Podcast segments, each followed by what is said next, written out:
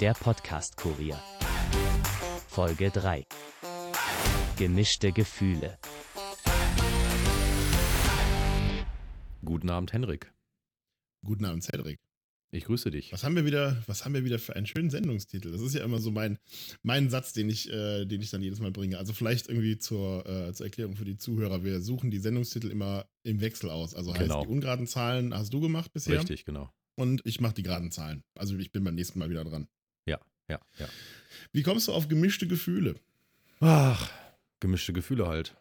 Wir sind schon bei der Hm. dritten Folge. Also da, da da kommen ja so langsam mehr oder weniger gemischte Gefühle auf, im Sinne von, wie geht's weiter? Kriegen wir das weiterhin hin? Und dann halt aber auch das Positive, ja, wir haben Leute, die möchten uns hören offensichtlich.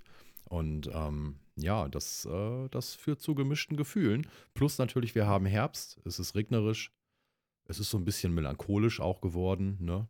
So Das stimmt. wettertechnisch. Vielleicht war das letzte Wochenende das letzte schöne Wochenende der, ähm, des Jahres. als Outdoor-Sportler möchte ich das ja wirklich nicht hoffen. Also noch habe ich ja zwei mögliche Wochen, die ich nutzen kann und ähm, also zwei Wochenenden und äh, dann ist auch schon wieder vorbei für mich dieses Jahr. Achso, ist November immer Schluss oder? Ende Oktober ist immer Schluss, genau. Von Ostern bis Oktober. So. Das ist quasi beim Fallschirmspringen ähnlich wie mit dem Reifenwechsel der Winterreifen. Okay, äh, hat das, äh, also ist das jetzt irgendwie, hat das irgendwie einen bestimmten Grund, dass man jetzt im November nicht mehr springt? Also keine Ahnung, ist da der irgendwie der Luftdruck zu niedrig oder ist das eher so, das hat sich irgendeiner mal ausgedacht und das ist jetzt so Tradition? Ja, das ist mehr oder weniger Tradition, hat natürlich aber auch was mit Okay. den Jahreszeiten zu tun, weil es natürlich Ja gut, äh, irgendwann ist es zu kalt. Genau, keinen Spaß macht, bei diversen Kälten zu springen, obwohl es natürlich Sprungplätze in Deutschland gibt, das nur kurz als Info nebenbei, die wirklich auch äh, letztendlich das ganze Jahr überspringen, aber dann halt auch nur am Wochenende und dann ist halt auch mal fraglich, ob sich das lohnt. Also die machen halt auch gar nicht erst auf, wenn das Wetter schlecht ist, aber wenn das Wetter jetzt mal Mhm. im November noch schön ist, ich bin selber auch schon im November gesprungen bei 17, 18 Grad in Wesel oder in Mahl, ähm, und das kann man schon mal machen, aber das ist jetzt nichts, wo ich sage, das mache ich jetzt dauerhaft. Weil für die Okay, ich interessierten dachte, es Zuhörer. hätte irgendwie so eine, was weiß ich, es gibt ja für alles in Deutschland irgendeine obskure Vorschrift, hätte ja sein können, dass irgendwo irgendeiner mal aufgeschrieben hat, äh, es wird nur bis Oktober gesprungen und danach äh, lassen wir die Flugzeuge in Ruhe oder weiß der Teufel was. War Ja, so ein Gedanke. Hätte auch sein können, stimmt. Also Vorschriften gibt es da tatsächlich äh, zur Genüge. Ähm, aber wollen wir uns nicht drüber beklagen. Die dienen ja auch alle dazu, dass wir heil wieder unten ankommen. Nee, also es ist für die interessierten Zuhörer natürlich immer eine Temperatursache und äh, Luftdruck äh, ist jetzt nicht ganz so äh, wichtig, sage ich mal, wie die Temperatur. Aber so im Standardmodell ähm, der Luftdruck und Wettersysteme sagt man halt, pro Kilometer Höhe, die man gewinnt, nimmt die ähm, Temperatur um 6 Grad Celsius ab. Jetzt kann man sich dann ungefähr vorstellen, was das bedeutet, wenn unten am Boden 0 Grad sind. Ja, wir Mhm. springen aus 4200 Metern. Das sind dann also gut minus 26, minus 27 Grad. Aber man fällt ja auch schnell da durch. Man ist schnell wieder unten, aber das reicht, um unten dann kalte Finger zu haben. Ne? Also das ist wie halt eine Okay. Schneeballschlacht ohne Handschuhe, sag ich mal. Auch wenn wir Handschuhe haben natürlich. Es ist kalt, also man kann es aushalten, aber es ist Ja, das, kalt. das kann ich mir vorstellen. Ja, Genau. Okay, Gut, dann habe ich, hab ich, hab ich jetzt schon was gelernt. Irgendwie nach wenigen Minuten habe ich schon was gelernt. Das so ist das. cool. Der Erklärbär-Podcast bei uns hier. Wunderbar. genau, wir haben ja gesagt, ähm, wir wollen die Eröffnung halt ein bisschen kürzer halten. Korrekt. Und ähm, haben natürlich auch beide wieder Themen mitgebracht, haben uns äh, ja in der Woche über was zusammengeklaubt sozusagen, äh, was ja vielleicht irgendwie in der Presse gewesen ist oder was uns sonst wie durch den Kopf gegangen ist. Ich habe natürlich auch wieder irgendwelchen Quatsch gekauft. Ähm, ist ja klar. Und deswegen würde ich sagen, starten wir doch einfach direkt mal los. Genau, dein erstes Thema. Ähm, Ja, eigentlich fast unser erstes Unser Thema. erstes ne? Thema, Also, genau. Da haben wir, wollten wir eigentlich beide drüber ähm, schreiben im Redaktionsplan. Du hast es zuerst gemacht, weil ich unterwegs war. Ähm, Marathon in unter zwei Stunden. Eliud Kipchoge läuft als erster, in Klammern unter Laborbedingungen, ein Marathon in unter zwei Stunden. Genau, ja. Faszinierende Leistung, wirklich. Respekt an diesen Mann. Absolut.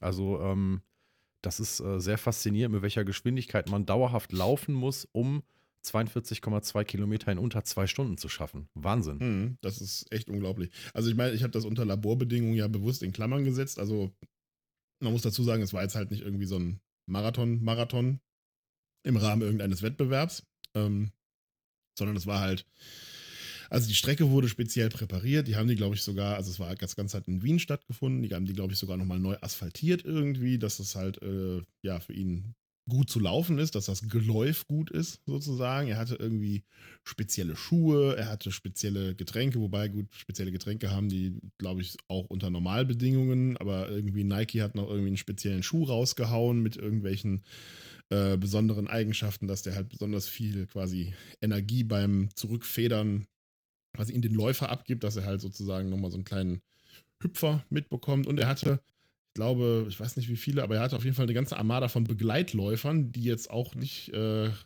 quasi, also war jetzt nicht irgendwie seine Familie, die da irgendwie neben ihm hergejoggt ist, sondern es waren auch alles irgendwie Läufer von, von Format, die ihm quasi abwechselnd Reihe um Windschatten gegeben haben. Genau, richtig. Also das sind Ja. halt spezielle ähm, Sparringsläufer, nenne ich sie mal. Ähm, äh, weil vielen der Begriff aus dem Boxen vielleicht bekannt vorkommt. Also im, im, im Boxen machen ja diese ganzen Top-Boxer auch immer dieses Sparring mit Leuten, die halt quasi auf sich einprügeln lassen, aber, aber selber nicht so viel austeilen, außer ein bisschen ne, den in Schach zu halten, den Boxer. Und diese Läufer, wie du gerade schon gesagt hast, korrekterweise, die sind tatsächlich ähm, einfach nur da, um ihm möglichst viel Windschatten zu geben. Also die wechseln sich ja untereinander ab. Und ja, das sind auch Top-Läufer, weil die müssen ja auch diesen hohen Pace, den der Kipchoge hat, Eben. ja auch die halten müssen können. die, über die die ganzen müssen zwei das Stunden. Tempo mitgehen können. Genau, richtig. Ja. Und ähm, die sind natürlich ähm, A dafür da, ihm aber auch auf dem Pace zu halten, zusammen mit dem Auto, was vorne vorfährt und mit so einer Laserprojektion Ja, genau. äh, die genaue Stelle auf die Straße projiziert, wo er im nächsten Moment zu sein hat mit den Füßen, ja, um möglichst wenig Energie zu verschwenden durch einen etwas zu hohen Pace oder einen etwas zu niedrigen Pace. Also da kommt es ja wirklich auf Effizienz an. Also das Ganze ist ja Mhm. möglichst effizienzoptimiert und deswegen auch diese Abschirmung durch die Läufer und auch dieses Auto, ähm, was den Pace vorgibt. Und das ist wirklich, also das ist ja eine, eine, eine Wissenschaft für sich, sage ich mal. Und deswegen ist der Rekord auch nicht offiziell, weil, wie du auch gerade schon gesagt hattest, die Strecke ist ja tatsächlich so ausgewählt, dass sie möglichst ebenerdig ist. Wien wurde ausgewählt, weil es auch im Oktober noch ein sehr gutes Klima zum Laufen hat. Das heißt, ähm, angenehme Temperaturen, nicht zu hohe, nicht zu niedrige Luftfeuchtigkeit und so weiter und so fort. Das äh, fließt da ja alles mit ein in diese Überlegungen. Ne? Also es war ja quasi mehr so ein Eventlauf als wirklich ein Marathon, wo Genau. Hinz und Kunz hätten mitmachen können. Genau, aber ich meine, es war auch nicht der erste Versuch. Es gab ja schon mal einen, äh, da ist er in, in Monza auf der Formel-1-Strecke gelaufen. Ähm, also quasi auch unter ähnlichen, äh, unter ähnlichen Bedingungen. Da hat er die zwei Stunden knapp verfehlt. Ich glaube, da war irgendwie zwei Stunden, eine Minute irgendwas oder so. Ähm, und naja, also man kann jetzt darüber streiten, Laborbedingungen hin, Laborbedingungen her. Ist jetzt nicht so, als wenn die dem irgendwie Raketen an die Füße geklebt hätten, sondern er hat das ja schon alles irgendwie aus eigener Kraft. Natürlich, ne, wie gesagt, unter optimalen Bedingungen, aber halt aus eigener Kraft irgendwie geschafft.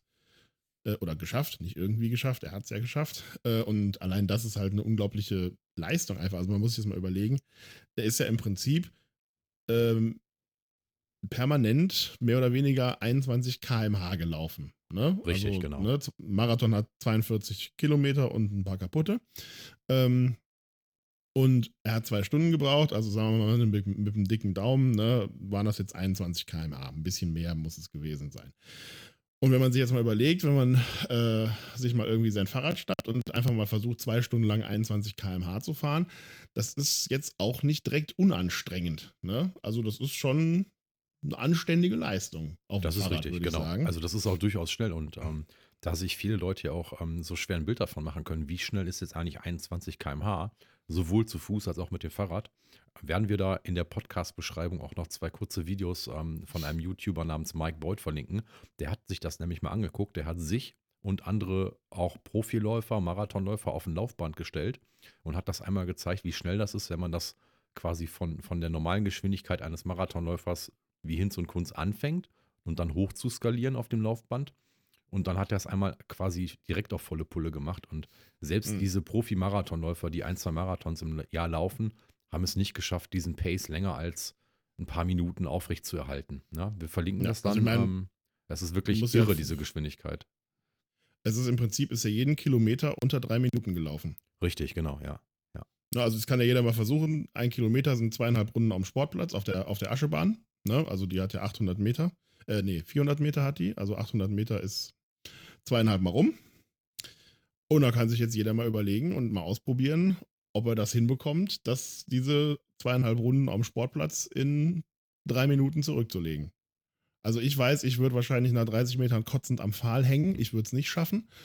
Ähm, ich bin aber auch keinerlei Maßstab. Also ich bin noch nicht mal als Maßstab für Büroarbeiter. Ähm, aber das ist echt eine extrem respektable Leistung. Ich fand das total spannend. Ich habe äh, hab das halt irgendwie, das war ja am Sonntag, war das, glaube ich, oder Samstag? Samstag, Samstag, genau. genau. also Samstag war das genau. Wien-Event und Sonntag war dann Köln-Marathon. Genau, so war es. Sonntag war Köln-Marathon, genau.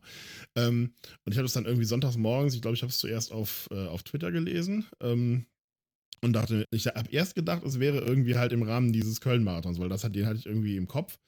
Äh, und dann so, ne, Wien, okay, war da auch Marathon. Merkwürdig, so zwei Marathon-Events an einem Tag, weil ich meine, da kommen ja auch immer irgendwie gefühlt 10.000 Leute, die da irgendwie mitlaufen. Ne? Also sind ja internationale Events. Genau, richtig. Und dachte mir so, hä, die werden das doch nicht am gleichen Tag gemacht haben. So blöd werden die Organisatoren ja nicht sein, bis ich dann kapiert habe, so, ah, okay, alles klar. Das war jetzt irgendwie so ein Spezialevent, ne, wo, wo es halt eher darum ging, irgendwie, ja, sozusagen die Grenzen des menschlich Machbaren auszuloten. Und ja, super spannend. Auf jeden Fall. Und äh, ich bin gespannt, ob es möglich sein wird, ähm, diesen Rekord auch ja unter Realbedingungen irgendwie zustande zu bekommen. Ich bin eher nicht zuversichtlich, weil ne, es ist ja so, bei so einem Marathon ist es ja nicht nur so, dass er halt nicht unter Idealbedingungen stattfindet, also allein schon was das Wetter angeht, sondern der findet halt statt, wann er stattfindet, sondern dass sich da ja auch irgendwie noch ein paar tausend Leute im Weg stehen im Zweifelsfall. Ne? Wobei das aber auch vom Starterfeld so aufgebaut ist, dass du natürlich ähm, eine Ganzjahres-Pace hast. Ähm, also quasi deine Pace im ja, ja, gut, du letzten wirst, Jahres du gehst, und du in, in, in das entsprechende in, in Starterfeld. Genau. Du gehst in das entsprechende Starterfeld, das deiner Pace ähm, entspricht oder deiner ungefähren Pace entspricht, beziehungsweise der, deiner zu wartenden Pace. Ich bin jetzt auch kein Marathonläufer, aber kurz zum Vergleich. Ähm, die längste Strecke, die ich gelaufen bin, waren 20,8 Kilometer. Das ist knapp das unter einem, genau, das ist knapp unter einem nee, Halbmarathon. 21, äh. genau, das sind 21,1 sind äh, Halbmarathon. Ähm, also ich habe es knapp darunter geschafft. Das war vor zwei Jahren, als ich mal mit dem Laufen angefangen hatte und dann gemerkt habe, ja, längere Strecken, das ist so mein Ding. Ähm, dann natürlich aber auch mit äh, Trinkrucksack und ähm, dem ganzen Zubehör, dass man nicht irgendwie nach, äh, nach drei Kilometern schon irgendwie halbtot umkippt und natürlich auch darauf hingearbeitet. Und diese 20,8 Kilometer, die habe ich in zwei Stunden und zehn Minuten oder so geschafft. Das war dann umgerechnet ein Pace von 5 Minuten 46, 6 Minuten, irgendwie so ein 6er Pace. Und danach war ich schon, muss ich sagen, nach diesem Halbmarathon, also die letzten paar hundert Meter auf dem Weg nach Hause, habe ich dann schon gemerkt, so, wow, das ist jetzt aber schon, sag ich mal, nicht das Einfachste, was man sich zutrauen kann. Ähm, aber ähm, ich kann alle verstehen, die wirklich tatsächlich auch einen äh, Halbmarathon oder einen, einen Gesamtmarathon laufen, weil dieses ähm, berühmte Runners High, von dem immer alle sprechen, das gibt es tatsächlich und das habe ich am Anfang auch nicht gedacht. Aber wenn das einmal einsetzt, dann guckt man einfach geradeaus und denkt, man kann auch den ganzen Tag so weiterlaufen. Ja, also das ist wirklich ein ähm, unbeschreibliches Gefühl. Und ähm, ja, also Laufen, äh, tolle Sportart, wenn man es denn mag. Und äh, Respekt an mhm. äh, Kipchoge, weil das ist einfach übermenschlich, was er gemacht hat. Und ähm, das Absolut. ist ein Rekord. Den wird er bestimmt noch unter realen Bedingungen auch noch brechen.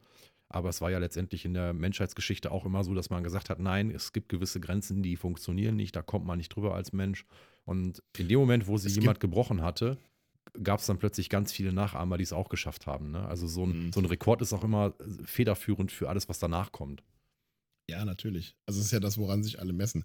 Ähm, wobei es gibt natürlich auch immer noch äh, in der Leichtathletik und wahrscheinlich in anderen Sportarten auch, gibt es auch immer noch Weltrekorde, die sind irgendwie 40 Jahre alt. Ne? Das ist also, richtig, das stimmt, genau. Ja. Aber ich erinnere mich noch auch dran, alle sagen. Hm? Ich erinnere mich noch dran, wo ähm, äh, Usain Bolt die 100 und die 200 Meter in Berlin aufgestellt hat, die Rekorde. Mhm. Ich meine, da sitzt man natürlich auch gespannt vom Fernseher und hat natürlich äh, eine riesen Gänsehaut, wenn, wenn er es dann schafft. Ne? Und das hat er ja geschafft. Und also das war schon so Momente der, der Leichtathletik, wo ich gesagt habe, mein lieber Scholli, das macht ihm so schnell auch keiner mhm. mehr nach. Ne?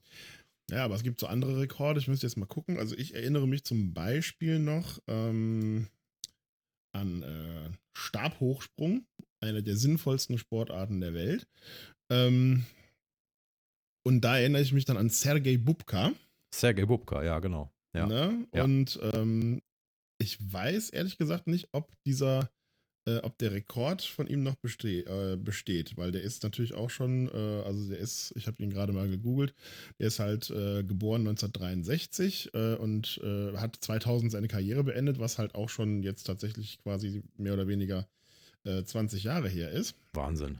Und jetzt ist die Frage, Stabhochsprung auf der allwissenden Müllhalde. Äh, Weltrekordentwicklung. Da haben wir es doch. So, der Weltrekord, anerkannte Weltrekorde. Ne, er ist tatsächlich mittlerweile 2014, nach 20 Jahren, ist er überboten worden von einem Franzosen, Renaud Laveline. Lavin, hm. wie auch immer. Wahnsinn. Ne, aber auch der hat irgendwie 20 Jahre, 20 Jahre gehalten, von 6,14 Meter auf 6,16 Meter. Das ist, äh, aber es gibt noch was anderes, ich glaube, irgendwie so Speerwerfen oder so, aber ist jetzt auch egal, das wird jetzt zu weit führen. Auf jeden Fall, es gibt so ein paar Rekorde da draußen, die äh, wahrscheinlich noch ein bisschen länger Bestand haben werden. Ja, auch im Zweifelsfall, weil, sich die Wettkampf, weil, weil sich die Wettkampfbedingungen geändert haben. Genau, ne? genau, genau. Ja. Oder weil, keine Ahnung, nicht mehr gedopt wird, so intensiv, ne? Ja. Das also, stimmt. keine Ahnung, wenn dann die bulgarische Hammerwerferin in all ihrer, in all ihrer Grazie ja. den Ring betritt. Egal. Ähm, okay, das äh, führt jetzt zu weit. Ähm, ich würde sagen, wir belassen es irgendwie, äh, wir belassen es mal hierbei. Also, ne, auf jeden Fall wahnsinnig spannend, äh, mal wieder irgendwie eine ja, menschliche Grenze überschritten, irgendwie von einem Einzelnen, der auch natürlich logischerweise mit irgendwie besonderen Fähigkeiten gesegnet ist in irgendeiner Art und Weise. Ähm, ja, spannend. Also, wie gesagt, ich bin noch ein bisschen skeptisch, ob dieser Weltrekord auch unter äh, realen Bedingungen mal äh, fallen wird. Aber man weiß es nicht. Nächstes Jahr sind ja wieder Olympische Spiele. Wir werden sehen. Stimmt. Mal gucken. Gut. In Tokio. Tokio, spannend. Aber leider auch sehr zeitversetzt. Naja. Ja, aber gut. Okay. Dann äh, würde ich, dich, würd ich mich jetzt mal elegant in Richtung des nächsten Themas hin moderieren. Das nächste Thema hast du mitgebracht. Mhm. Ähm, und zwar hat es den schönen Titel bekommen, ausgespielt, Coinmaster und die Bundesprüfstelle für jugendgefährdende Medien. Untertitel Jan Böhmermann und das Indizierungsverfahren gegen die App Coinmaster. Genau, Jan Böhmermann äh, hat mal wieder einen rausgelassen. Kann man so sagen, oder? Er hat mir wieder geliefert. Ja. Blasser, dünner Junge Kann hat geliefert. So genau, hat geliefert. und zwar hatte er in der vorletzten Ausgabe, vorletzte, genau, weil die äh, aktuelle läuft ja heute Abend auch, zeitgleich zu dem, was wir hier gerade aufnehmen. Und, ähm, oder später erst, glaube ich, egal. Auf jeden Fall ähm, hat er in der vorletzten Ausgabe ähm, über die äh, äh, Glücksspiel-App Coinmaster berichtet, die ja so ein bisschen kinderfreundlich aufgemacht ist, mit so ein bisschen hübschen äh, Grafiken und bunten Tierchen und man kann da irgendwie so komisch sich gegenseitig die Dörfer angreifen. Aber jede Aktion in diesem Spiel kostet halt äh, Coins und diese Coins kann man natürlich erspielen an so einem einarmigen Banditen. Ähm, das Blöde ist halt nur, das kann man halt nur fünfmal am Tag machen. Und ansonsten muss man wie bei jeder modernen Handy-App Geld einwerfen. Stichwort mhm. ähm, Payment. Ja, also da muss man natürlich dann sofort Geld hinterher schieben ja. und ähm, das ist halt alles so gemacht, dass es doch verdächtig, verdächtig abhängig macht. Und das hat der Jan Böhmermann einmal aufgedeckt im Neo-Magazin Royal und ähm, hat dann quasi aufgerufen, dass man das doch bitte der BPJM melden möchte, der Bundesprüfstelle für jugendgefährdende Medien. Aber da gibt es einen kleinen Haken. Und zwar kann sich nicht einfach jeder Beliebige bei der BPJM melden und sagen, hier ist eine App, die habe ich gefunden, die ist potenziell gefährlich, äh, volksverhetzend, was auch immer. Sondern das müssen öffentliche Einrichtungen oder Bildungsträger sein. Das wusste ich bisher zum Beispiel auch noch nicht. Mhm. Und da hat sich tatsächlich ein paar Schulen haben sich dann gemeldet. Oder Lehrer, besser gesagt. Plus halt noch irgendwie ein paar vom ZDF Medienrat auch noch. Und siehe da, die Bundesprüfstelle hat ein sogenanntes Indizierungsverfahren eröffnet. Mhm. Ja. Das Interessante an dieser, an dieser App ist tatsächlich, dass das äh, äh, eine Firma ist, die nennt sich Moon Interactive. Die werben halt dann damit von wegen, ja, äh, diese App sei ja über alle Ethnien äh, äh, äh gut spielbar und besonders kompatibel und richtet sich aber natürlich nicht an Kinder und Jugendliche, nein, nein, nein, nein, nein, äh, sondern ähm, an ganz normale Erwachsene, die halt ein bisschen äh, spielen wollen und so weiter und so fort. Und dann haben ja auch ähm, ein paar nicht so unbekannte Menschen für diese Erwerbung gemacht und zwar in einer, in einer Rate, dass sogar ich das mitbekommen habe, der eigentlich noch mittlerweile sehr, sehr selten Fernsehen guckt. Und ähm, wie zum Beispiel hier Bibis Beauty Palace, man kennt sie von YouTube, dieser, diese Kosmetik-Vloggerin. Äh, ähm, Dieter Bohlen hat dafür Werbung gemacht. Ähm, dann auch noch so ein irgendein, irgendein anderer YouTuber, Gaming Heini, ich glaube, äh, die Sue Daniela oder Katzenberger. Die, genau, die Katzenberger hat auch äh, Werbung dafür gemacht. Und naja, also ähm, da hat man schon auch ziemlich viele prominente Leute ins Boot holen können, wo ich mhm. mir schon gedacht habe, ey, die Leute werden das ja auch alle nicht umsonst gemacht haben. Ne? Wo haben die denn die Kohle dafür her? Und Mhm. äh, die Antwort hat natürlich Herr Böhmermann direkt mitgeliefert. Und zwar sind äh, so ein paar ähm, Glücksspielmogule quasi im Prinzip Venture Capital-Geber für diese App gewesen. Mhm. Da kriegt das Ganze natürlich so ein bisschen ein Geschmäckle. Also Das ich muss sagen, also, genau. um das mal einzusortieren, ich habe mich tatsächlich erst tiefer damit beschäftigt, als du das in den, äh, in den Redaktionsplan, in den Sendungsplan reingeschrieben hast. Ähm, denn ich komme tatsächlich nicht dazu, irgendwie Neo Magazin Royal zu gucken. Ähm, also ich habe das irgendwie schon ewig nicht mehr gesehen und äh, deswegen bin ich da, was das angeht, nicht up to date. Ich kenne die App nicht, Coinmaster. Ähm, ich habe auch nie irgendeine Werbung davon gesehen, tatsächlich. Mhm. Ähm, weil ich halt auch so gut wie kein Fernsehen gucke, aber mir ist auch irgendwie keine, keine Online-Werbung dazu aufgefallen. Also offensichtlich falle ich da irgendwie nicht in das Zielgruppenraster oder so. Ähm, ich dachte bei Coinmaster erst, ähm, als ich das das erste Mal gelesen habe, dachte ich, ähm, weil im, bei uns in einem Supermarkt steht jetzt nämlich so ein lustiger Geldautomat rum, ähm, wo man sein Münzgeld los wird. Mm, Ne? Also okay, du kannst verstehe, da quasi ja. irgendwie mit deinem, ne, mit deinem Sparstrumpf hingehen, äh, den da reinkippen und dann druckt der dir einen Voucher aus und den kannst du dir dann, also entweder kannst du halt dafür einkaufen gehen oder du lässt ihn ja in der Kasse auszahlen. Die behalten natürlich logischerweise einen Teil des Geldes für diese wunderbare Dienstleistung und die heißt so ähnlich. Braucht man da Deswegen keine ich erst- Bankenlizenz für, für so eine Nummer? Äh, kann sein, dass die eine haben. Ähm, weiß ich nicht. Aber auf jeden Fall, ne, also Hintergrund der ganzen Geschichte ist natürlich viel mehr, äh, es gibt halt einfach äh, viele Leute, die mittlerweile bei Online-Banken sind. Ähm, viele Filialbanken haben jetzt auch nicht mehr unbedingt Bock, irgendwie das Geld anzunehmen. Äh, und wenn dann nur gerollt. Und das ist halt irgendwie alles so ein bisschen nervig und ätzend.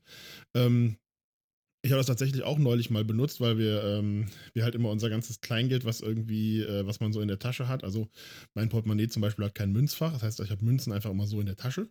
Mhm. Äh, und alles, was irgendwie kleiner als 50 Cent ist oder so, das schmeiße ich dann hier immer zu Hause in ein Glas und irgendwann ist das Glas halt voll. Und dann muss man das ja irgendwie loswerden. Ähm, und früher habe ich das immer zur, äh, zur Post gebracht, weil die halt so einen Geldautomaten mit Münzeinzahlfunktion haben. Der ist Mhm. jetzt aber kaputt, weg, also gibt's nicht mehr. Da habe ich einen Tipp für dich. Schaff Und- dir ein Patenkind an.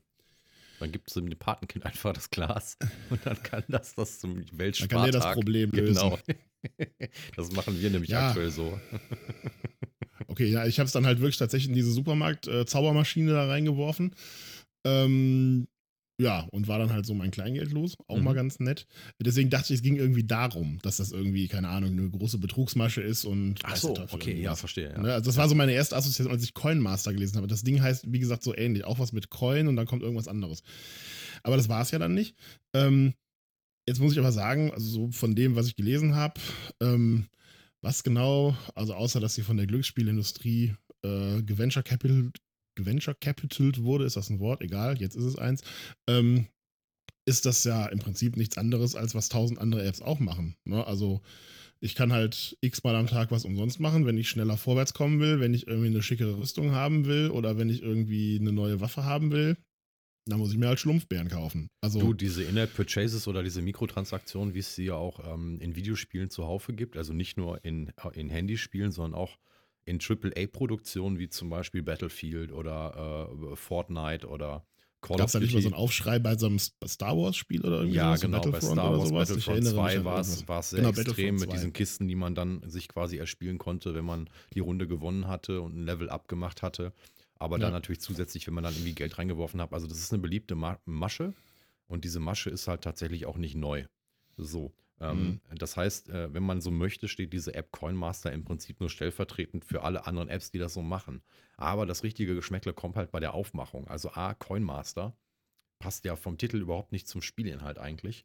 B, das ähm, App-Symbol ist äh, eindeutig auf Kinder ausgerichtet. C, die App ist nicht äh, im Segment Glücksspiel einsortiert, also in der Kategorie, die gibt es ja, Mhm. ja, Glücksspiel und Glücksspielsimulation, sondern die ist im Bereich Abenteuer einsortiert.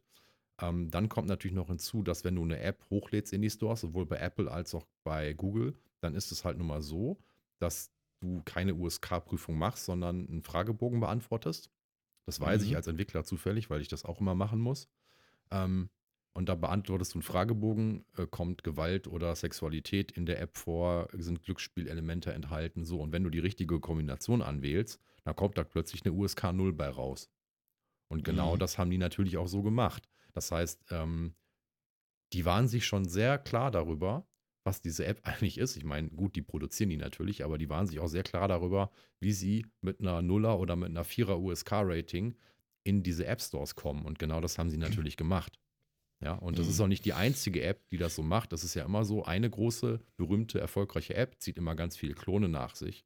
Und von dieser Ja. Coinmaster einfach mal nach Coin suchen in den Play Stores, dann findest du genug Klone, die genau nach demselben Prinzip funktionieren, wahrscheinlich nicht Mhm. ganz so erfolgreich sind. Das heißt, wenn man diese App jetzt im Prinzip ähm, indiziert in Deutschland und die vom Markt genommen werden muss, und das muss sie bei, bei, bei, bei App Stores, weil wenn du sie nicht bewerben darfst, und das sagt ja die Indizierung letztendlich aus, es ist ein Werbeverbot. Das heißt, wenn du ein Spiel indizierst in Deutschland, dann darfst du als Händler nicht dafür werben, aber du darfst trotzdem hergehen und es verkaufen, wenn jemand nach danach Genau. fragt. Ist, ansonsten wäre es ja das, äh, das Verkehrsverbot. Das wäre ein Verkehrsverbot, richtig. Ja, so.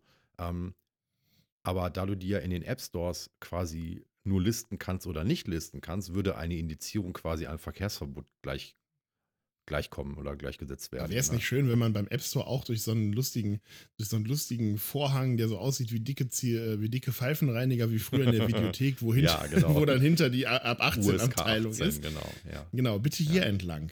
Nein, also ich denke, es Ähm, wird darauf hinauslaufen, dass die App USK 18 wird oder FSK 18 und dann hat sich das Thema quasi erledigt, ja.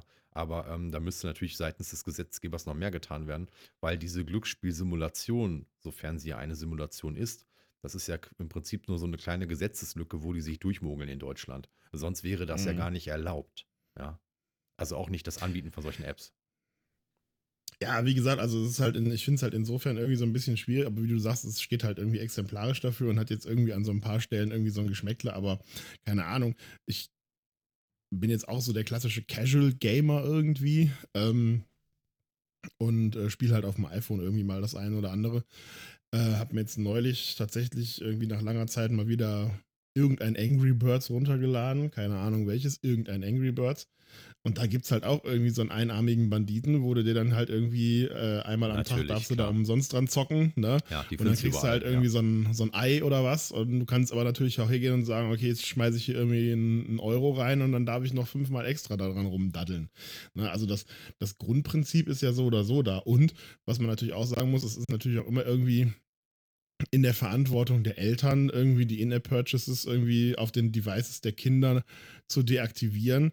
Beziehungsweise halt die In-App-Purchases hängen ja auch immer an irgendeiner Art von äh, ja, Barriere, die überwunden werden muss. Also ich muss entweder meinen Fingerabdruck da präsentieren oder ich muss da halt irgendwie mein Gesicht reinhalten oder was auch immer. Also ich muss halt irgendwas machen, um mich zu legitimieren, um den Kauf aus, auszulösen. Ne?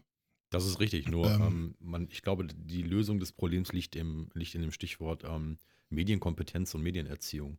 Also man muss den Kindern genau, einfach darauf sagen, wollte ich nämlich halt, hinaus. genau, du hast halt irgendwie, sag ich mal, wie wir damals ein Taschengeld und dann hast du halt ein, ein digitales Taschengeld oder kannst dich entscheiden, dein Taschengeld halt quasi in Play Store Guthaben umzuwandeln, weil Mama oder Papa das dann halt so machen für dich.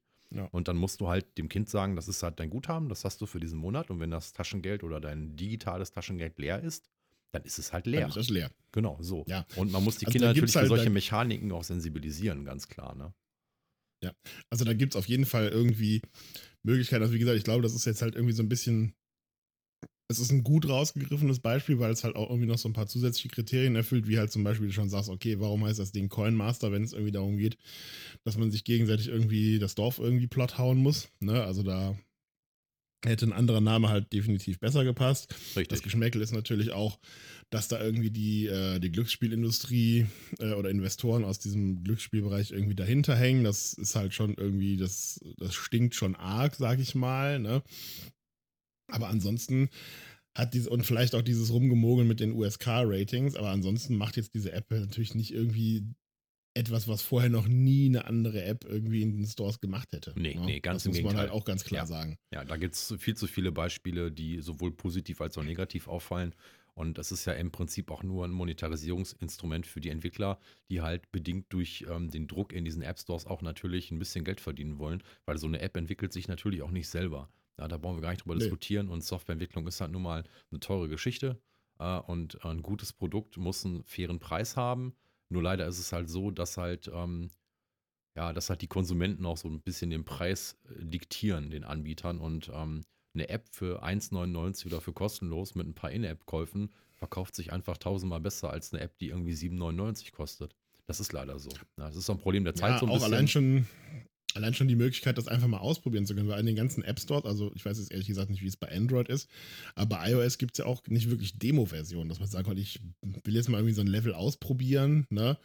Äh, und wenn ich das doof finde, dann, dann kaufe ich es halt nicht und ansonsten äh, zahle ich dann halt irgendwie die 8 Euro dafür. Ne? Ja, bei Apple ist das nicht Da möglich. dann, Genau, weil da gibt es halt diese Money-Back-Garantie, die natürlich auch bei, ähm, bei Google vorhanden ist. Aber ähm, bei Google ist es so, du darfst durchaus quasi eine App in den Store bringen zum Vollpreis und Mhm. darfst daneben noch eine App reinbringen, die heißt dann App-Name mit dem Zusatz Lite hinten dran. Oder ähm, ne, du, du machst irgendwie ein In-App-Purchase, dass du das Ding werbefrei kaufst oder oder oder. Und bei Apple, die, die möchten das halt nicht, dass man halt einmal eine normale Version und dann eine Lite-Version im App Store haben, äh, haben kann. Die wollen halt einfach den App Store clean halten. Da sind die einfach ein bisschen pingeliger als Google und deswegen gibt es halt diese Demos nicht. Es gibt halt nur tatsächlich dieses, dieses Money Back und dann halt jetzt seit ein paar Jahren diese Videos, damit die Käufer oder potenzielle Käufer sich ein besseres Bild machen können. Aber ja, tatsächlich sind Demo-Versionen oder Betas, glaube ich, der richtige Weg. Aber das hat in der Spielindustrie auch abgenommen. Also es gibt kaum noch ähm, äh, Demos oder, oder Betas. Also das ist mittlerweile ganz selten der Ja. Fall. Du wirst als Verkäufer, äh, als Konsument auch immer weiter da, dazu gedrängt,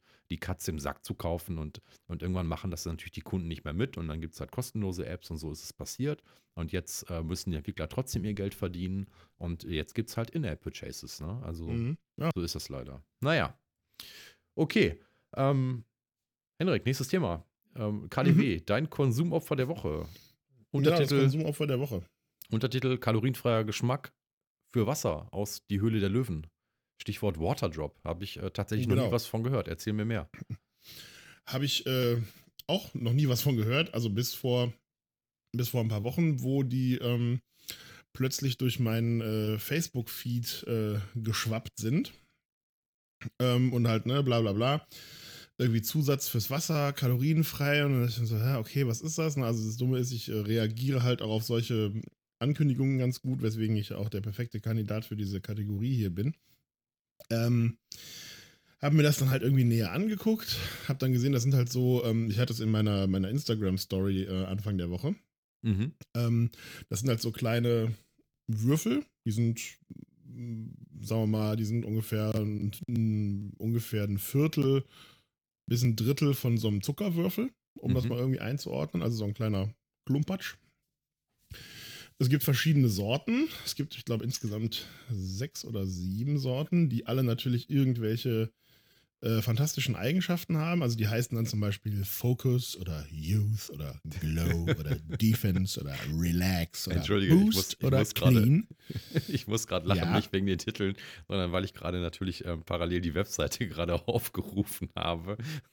Und da steht Achso, tatsächlich. befruchte dein Wasser. Genau, mehr als 200.000 zufriedene Kunden befruchte dein Wasser. Ja, also sagen wir mal so, ähm, jetzt mal das ganze Marketing bla bla beiseite. Ähm, das sind halt, diese Würfel sind halt zuckerfrei, was also, also kalorienfrei, was irgendwie schon mal ganz nett ist. Äh, und da sind halt irgendwelche Extrakte aus irgendwelchen Früchten drin. Oder aus irgendwelchen Kräutern. Oder Mhm. aus irgendwelchen Wurzeln oder was auch immer. Und die Idee dahinter ist äh, so ein bisschen, und das war eigentlich das, was mich dann irgendwie angeregt hat. Man soll ja genug trinken. Richtig. Hat meine Oma schon immer gesagt, genug trinken. Aber äh, man will ja auch nicht immer nur Wasser trinken. Ist halt auch irgendwie so ein bisschen langweilig. Ne? Und alles, was über Wasser hinausgeht, hat dann ja gerne auch mal irgendwie Zucker. Also klar kann ich mir auch irgendwie zwei Liter Spreit am Tag reinschrauben. Ähm, dann sehe ich aber halt auch irgendwann aus wie Jabba the Hutt. Es ist also irgendwie nicht so ideal. Deswegen ist es halt irgendwie ganz cool, was zu haben, was irgendwie, ja, kalorienfrei Geschmack verleiht. Mhm. Und dann dachte ich mir, naja, gut, probierst es halt mal aus. Bin dann halt auf die Webseite gegangen, hatte irgendwie keinen Bock mehr, das online zu bestellen. Äh, das gibt es aber auch in verschiedenen äh, Reven. Und dann bin ich halt Anfang der Woche mal losge äh, losgezogen, bin zu einem von diesen Reven, die dann mehr oder weniger auf dem Weg von der Arbeit zurück nach Hause gelegen sind, äh, bin ich da halt rein. Hab dann irgendwie den ganzen Laden abgesucht. Hab das Zeug dann, das sind halt so kleine Schächtelchen irgendwie, äh, hab das Zeug dann irgendwo nach längerem Suchen irgendwie bei den, äh, bei den Proteinshakes äh, gefunden, also quasi bei der Sportlernahrung. Mhm. Ähm, Hab mir dann, ich habe gekauft ähm, Focus und Boost. Ähm, einfach irgendwie aus einer Laune heraus, keine Ahnung wieso. Also Focus und Boost. Ähm, und hab die halt mit auf die Arbeit geschleppt und hab die da dann halt mal ausprobiert. Ähm, habe dabei eine relativ steile Lernkurve durchlaufen. Ähm, wir haben nämlich auf der Arbeit, uns wird Wasser zur Verfügung gestellt, wie das ja in Büros gerne mal so ist. Und äh, das heißt, wir haben irgendwie auf dem Flur sehr viele Kästen Gerolsteiner stehen. Mhm. Also schnappte ich mir so eine, so eine Flasche Gerolsteiner, Medium, also mit Sprudel. Ähm, ging morgens zu meinem Schreibtisch, mal, hab die aufgedreht und hab da halt so ein Klötzchen da reingeflippt, Mhm. um dann zu lernen, dass das sehr arg schäumt und ich meinen Schreibtisch geflutet habe. Also, dann, Ja. dann erspare ich mir jetzt die Frage, weil meine nächste Frage wäre tatsächlich gewesen: ähm, äh, Ist das tatsächlich wie diese Brausetabletten mit Vitamin C und 30 verschiedenen Inhaltsstoffen, dass das wirklich auch so ein bisschen schäumt und ähm, hat man dann nachher, ähm, nachher äh, äh, Kohlensäure im Getränk oder äh, ist das dann still? Naja, gut, das kann ich dir jetzt äh, nicht sagen, weil wir, weil er halt schon vorher Kohlensäure, also es kommt ein bisschen was an Kohlensäure dazu, glaube ich. Ja, gut, Ähm, aber das weiß man auch als Kind, dass man in kohlensäurehaltiges Wasser nicht noch so eine Brausetablette reinschmeißt. Das ist ja ich quasi wie halt nicht Mentos damit in gerechnet, Cola. dass diese. Ja, aber die, die schäumt halt krasser, als wenn man so eine Aspirin ins Wasser schmeißt.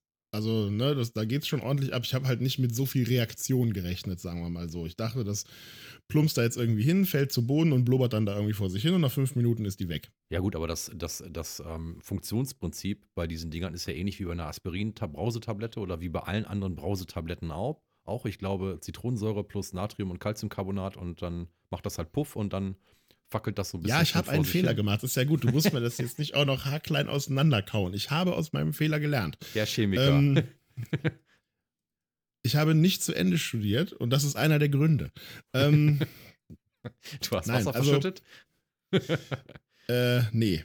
Okay. Äh, ich kann ja bei Gelegenheit mal über mein Chemiestudium plaudern. Das ist ja jetzt auch schon ewig lange her. Nein, also äh, kommen wir eigentlich zum Entscheidenden. Wie schmeckt das Zeugs irgendwie? Mhm. Also, das äh, völlig überraschend verleiht es halt dem Wasser Geschmack. Ähm, bei Focus äh, ist drin Limette, Acerola und etwas, was sich Baobab nennt. Was ist denn Baobab? Baobab ist irgend so ein Gedöns. Warte mal, ich google das gerade mal für dich. Ich hatte es mir, ich hatte es mir angeguckt, aber ich krieg's nicht mehr zusammen. Baobab. Afrikanische Ureinwohner nennen ihn den Baum des Lebens. Na, Denn mal, Baobab soll mal, das, ist der Wunder Afrik vollbringen. Ja. das ist der afrikanische Affenbrotbaum. Ach, Affenbrot. Ja, das, das kennt man ja. Okay. Genau, das sind diese äh, flaschenartigen, riesigen Bäume. Ja. Hat einen hohen Vitamin C-Gehalt. Äh, Fruchtfleisch ist reich an Antioxidantien, hoher Calcium-, Eisen- und Ballaststoffanteil. Pipapopapo. Okay, Also wie viel ist da jetzt, ja, wie viel ist da jetzt drin von dem, was äh, man da lesen kann, das drin sei? Das ist ja dann wahrscheinlich total reduziert. Oder nur der Geschmack? Es oder ist- ist das, ist das alles? Es sind halt, es sind halt, es sind halt Extrakte, ne? Also Ja, sagen wir mal okay. so, du kriegst jetzt in so einen Würfel von einem knappen Zentimeter Kantenlänge, kriegst du jetzt natürlich nicht irgendwie ein Kilo Wirkstoff rein. Genau, richtig. Ähm, es ist halt irgendwie, sagen wir mal so, mir geht es tatsächlich jetzt auch nicht um diese Inhaltsstoffe, das ist mir relativ bums. Ähm, mir geht es darum, dass mein Wasser nach was schmeckt, weil ich habe ja. gemerkt, man trinkt dann einfach mehr.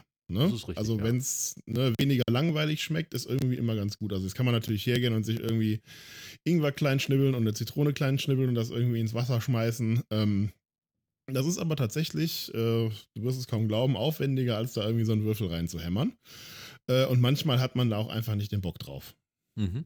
Ne? Also manchmal Ja. denkt man sich so, "Bäh", und dann ist es irgendwie ganz cool, wenn du dir irgendwie so ein Ding aus der Schublade ziehen kannst und das da reinflippen kannst.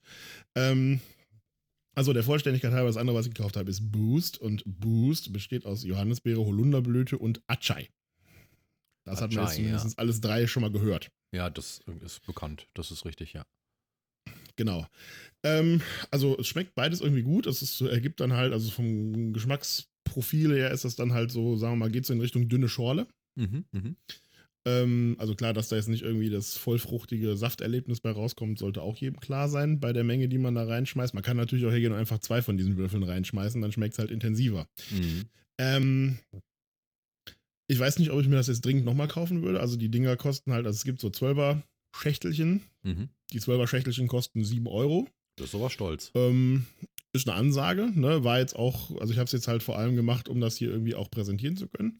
Ähm, würde ich jetzt vielleicht nicht unbedingt nochmal machen. Was mich halt auch so ein bisschen annervt, ehrlich gesagt, ist, du hast halt einmal diese Pappschachtel und dann ist jedes von diesen Teilen irgendwie nochmal einzeln in so einem, ja, äh, in so einem Plastikcontainer verpackt. In so eine ja, Blisterverpackung, das- oder?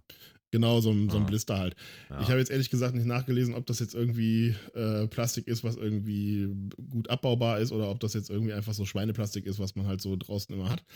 Ähm, trotzdem fand ich das jetzt irgendwie so ein bisschen drüber.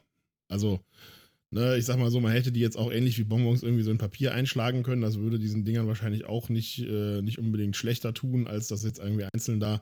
Es kommt dadurch natürlich so ein bisschen medizinisch daher. Ne? Das hat Mhm, irgendwie, mhm. das ist natürlich auch, hat viel mit, mit Haptik und Marketing zu tun. das kann ist gewollt, verstehen, genau. Ja, klar, sicher. Ne?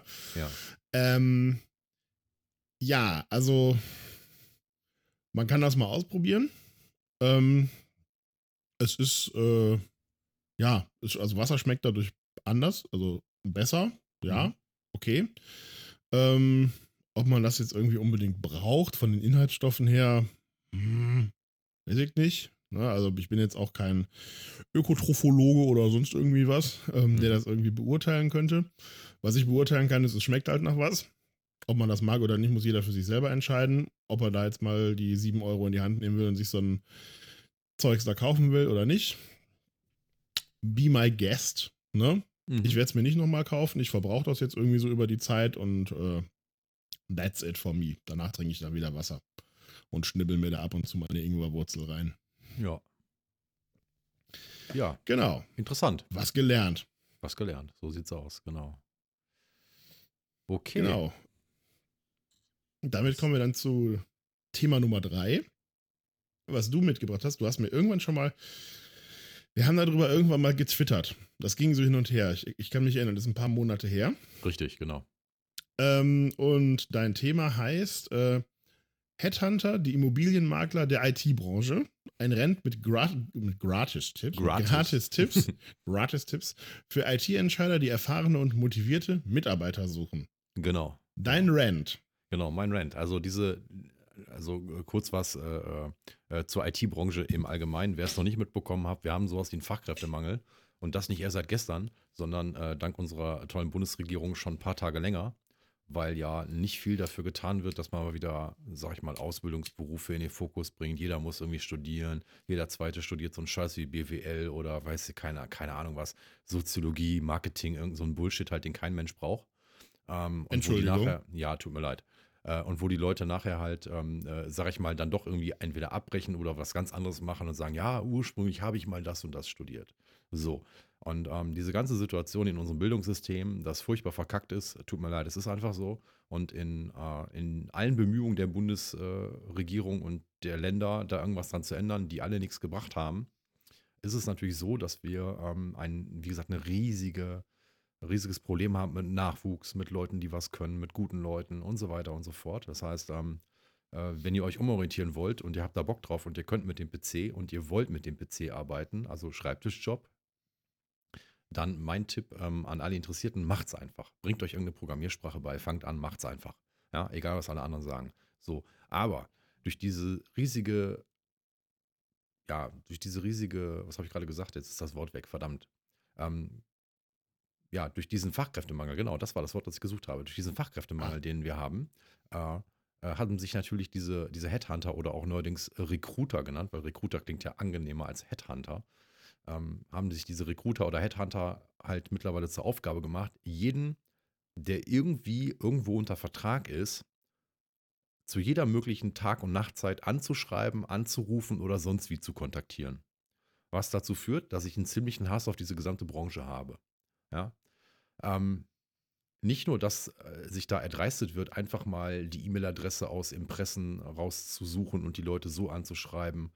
Es gibt ja auch Plattformen dafür, also Xing, LinkedIn und so weiter, Stepstone, Indeed. Ne? Also man könnte auch darüber arbeiten, aber die sind mittlerweile so dreist, ähm, das weiß ich von mir und von vielen Kollegen äh, aus der Branche, dass die halt auch tagsüber ruhig mal in der Firma anrufen und sagen, ja, hallo, könnte ich mal den Herr so und so sprechen? Und dann wird man dann halt quasi zum, ans Telefon zitiert, unabhängig davon, ob man gerade im Meeting ist, was zu tun hat oder sonst wie, weil, ne, sag ich mal, jetzt jemand, der so ans Telefon geht äh, im, im Vorzimmer oder so, der weiß ja auch nicht, wer da dran ist und was derjenige da vor allem möchte.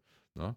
Und dann wird man halt mitten am Tag angerufen und ja, ich hätte hier einen Job für Sie. Und da ist mir dann jetzt schon ein paar Mal die Hutschnur geplatzt und habe ich gesagt, pass mal auf, ich sitze hier gerade im Büro, ich habe einen Arbeitgeber. Ich glaube nicht, dass der das so geil finde, wenn der wüsste, dass sie mich gerade hier anrufen. Und ähm, das geht halt weiter mit, wie gesagt, Belästigung per E-Mail, ähm, dann auch mal äh, anrufen nach 20 Uhr, wenn man zu Hause ist oder, oder, oder, oder am Wochenende auch gerne mal.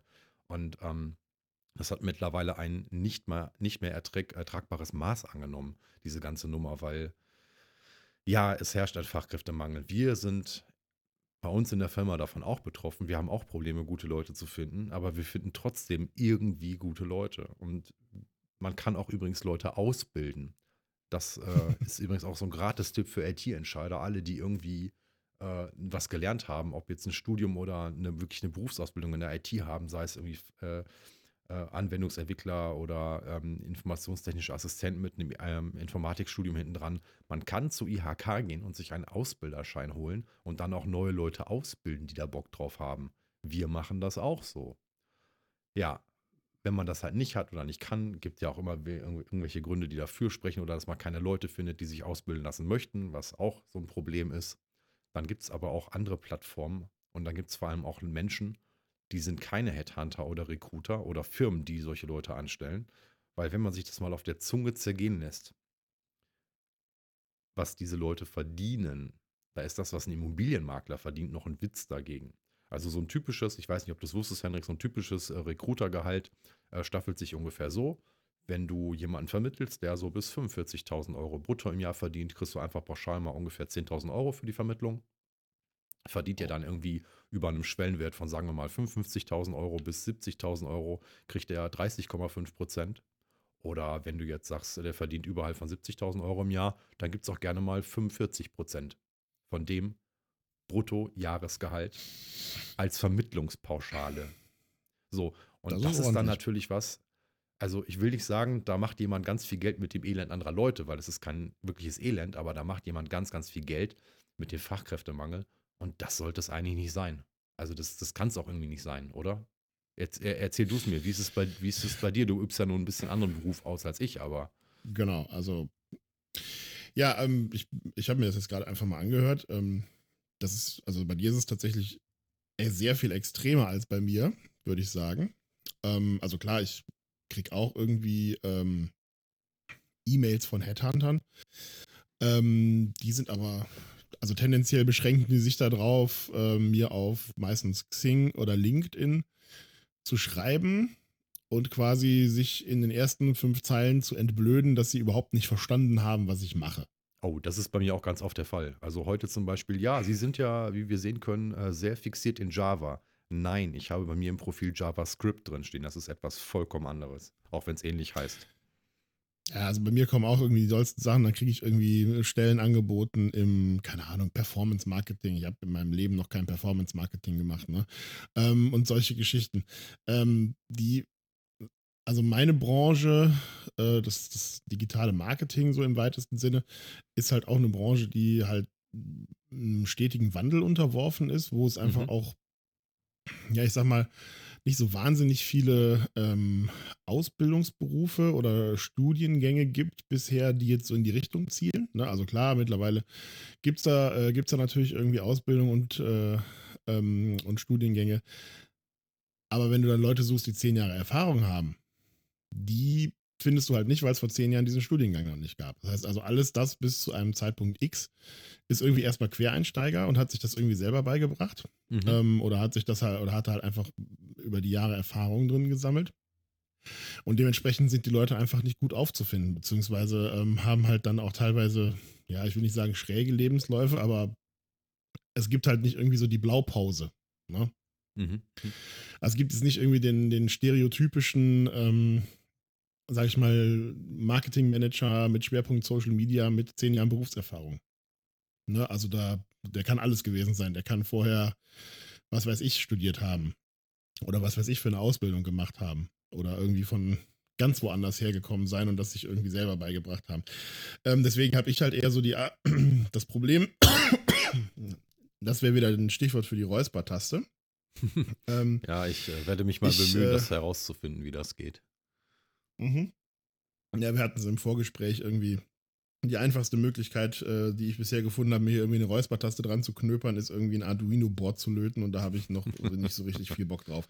Ja. Ähm, genau, also ich habe eher das Problem, dass ich den Leuten dann erstmal erklären muss, was ich eigentlich mache, um ihnen dann im zweiten Schritt zu sagen, dass ich da irgendwie überhaupt gar kein Interesse dran habe, was sie mir da anbieten und eigentlich auch nie wieder von denen hören möchte. Ähm, weil ich neige dazu, mir meine Jobs selber zu suchen.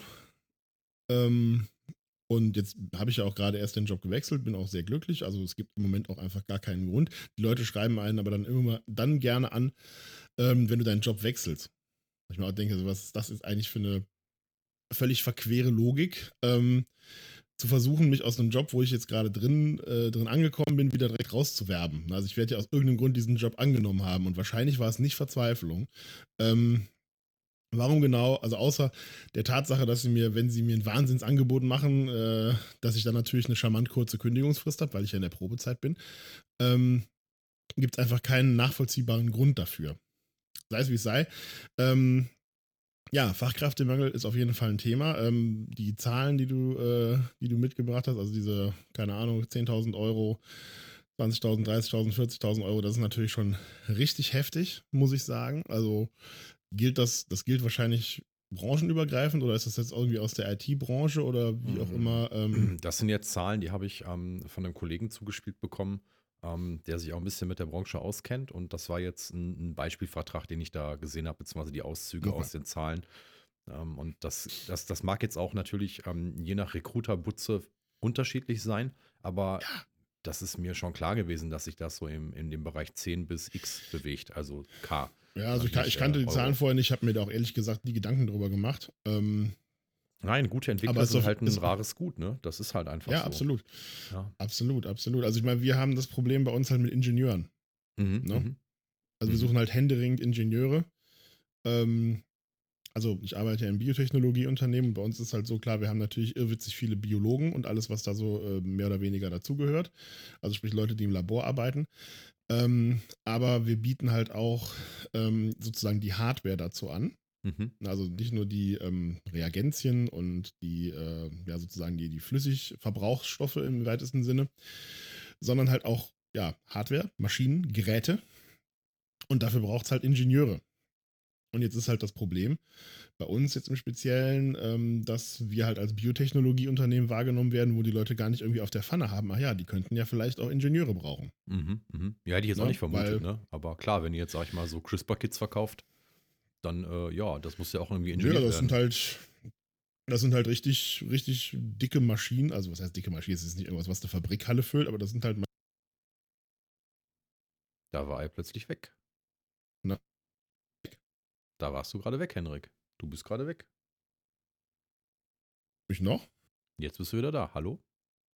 Ich habe nicht.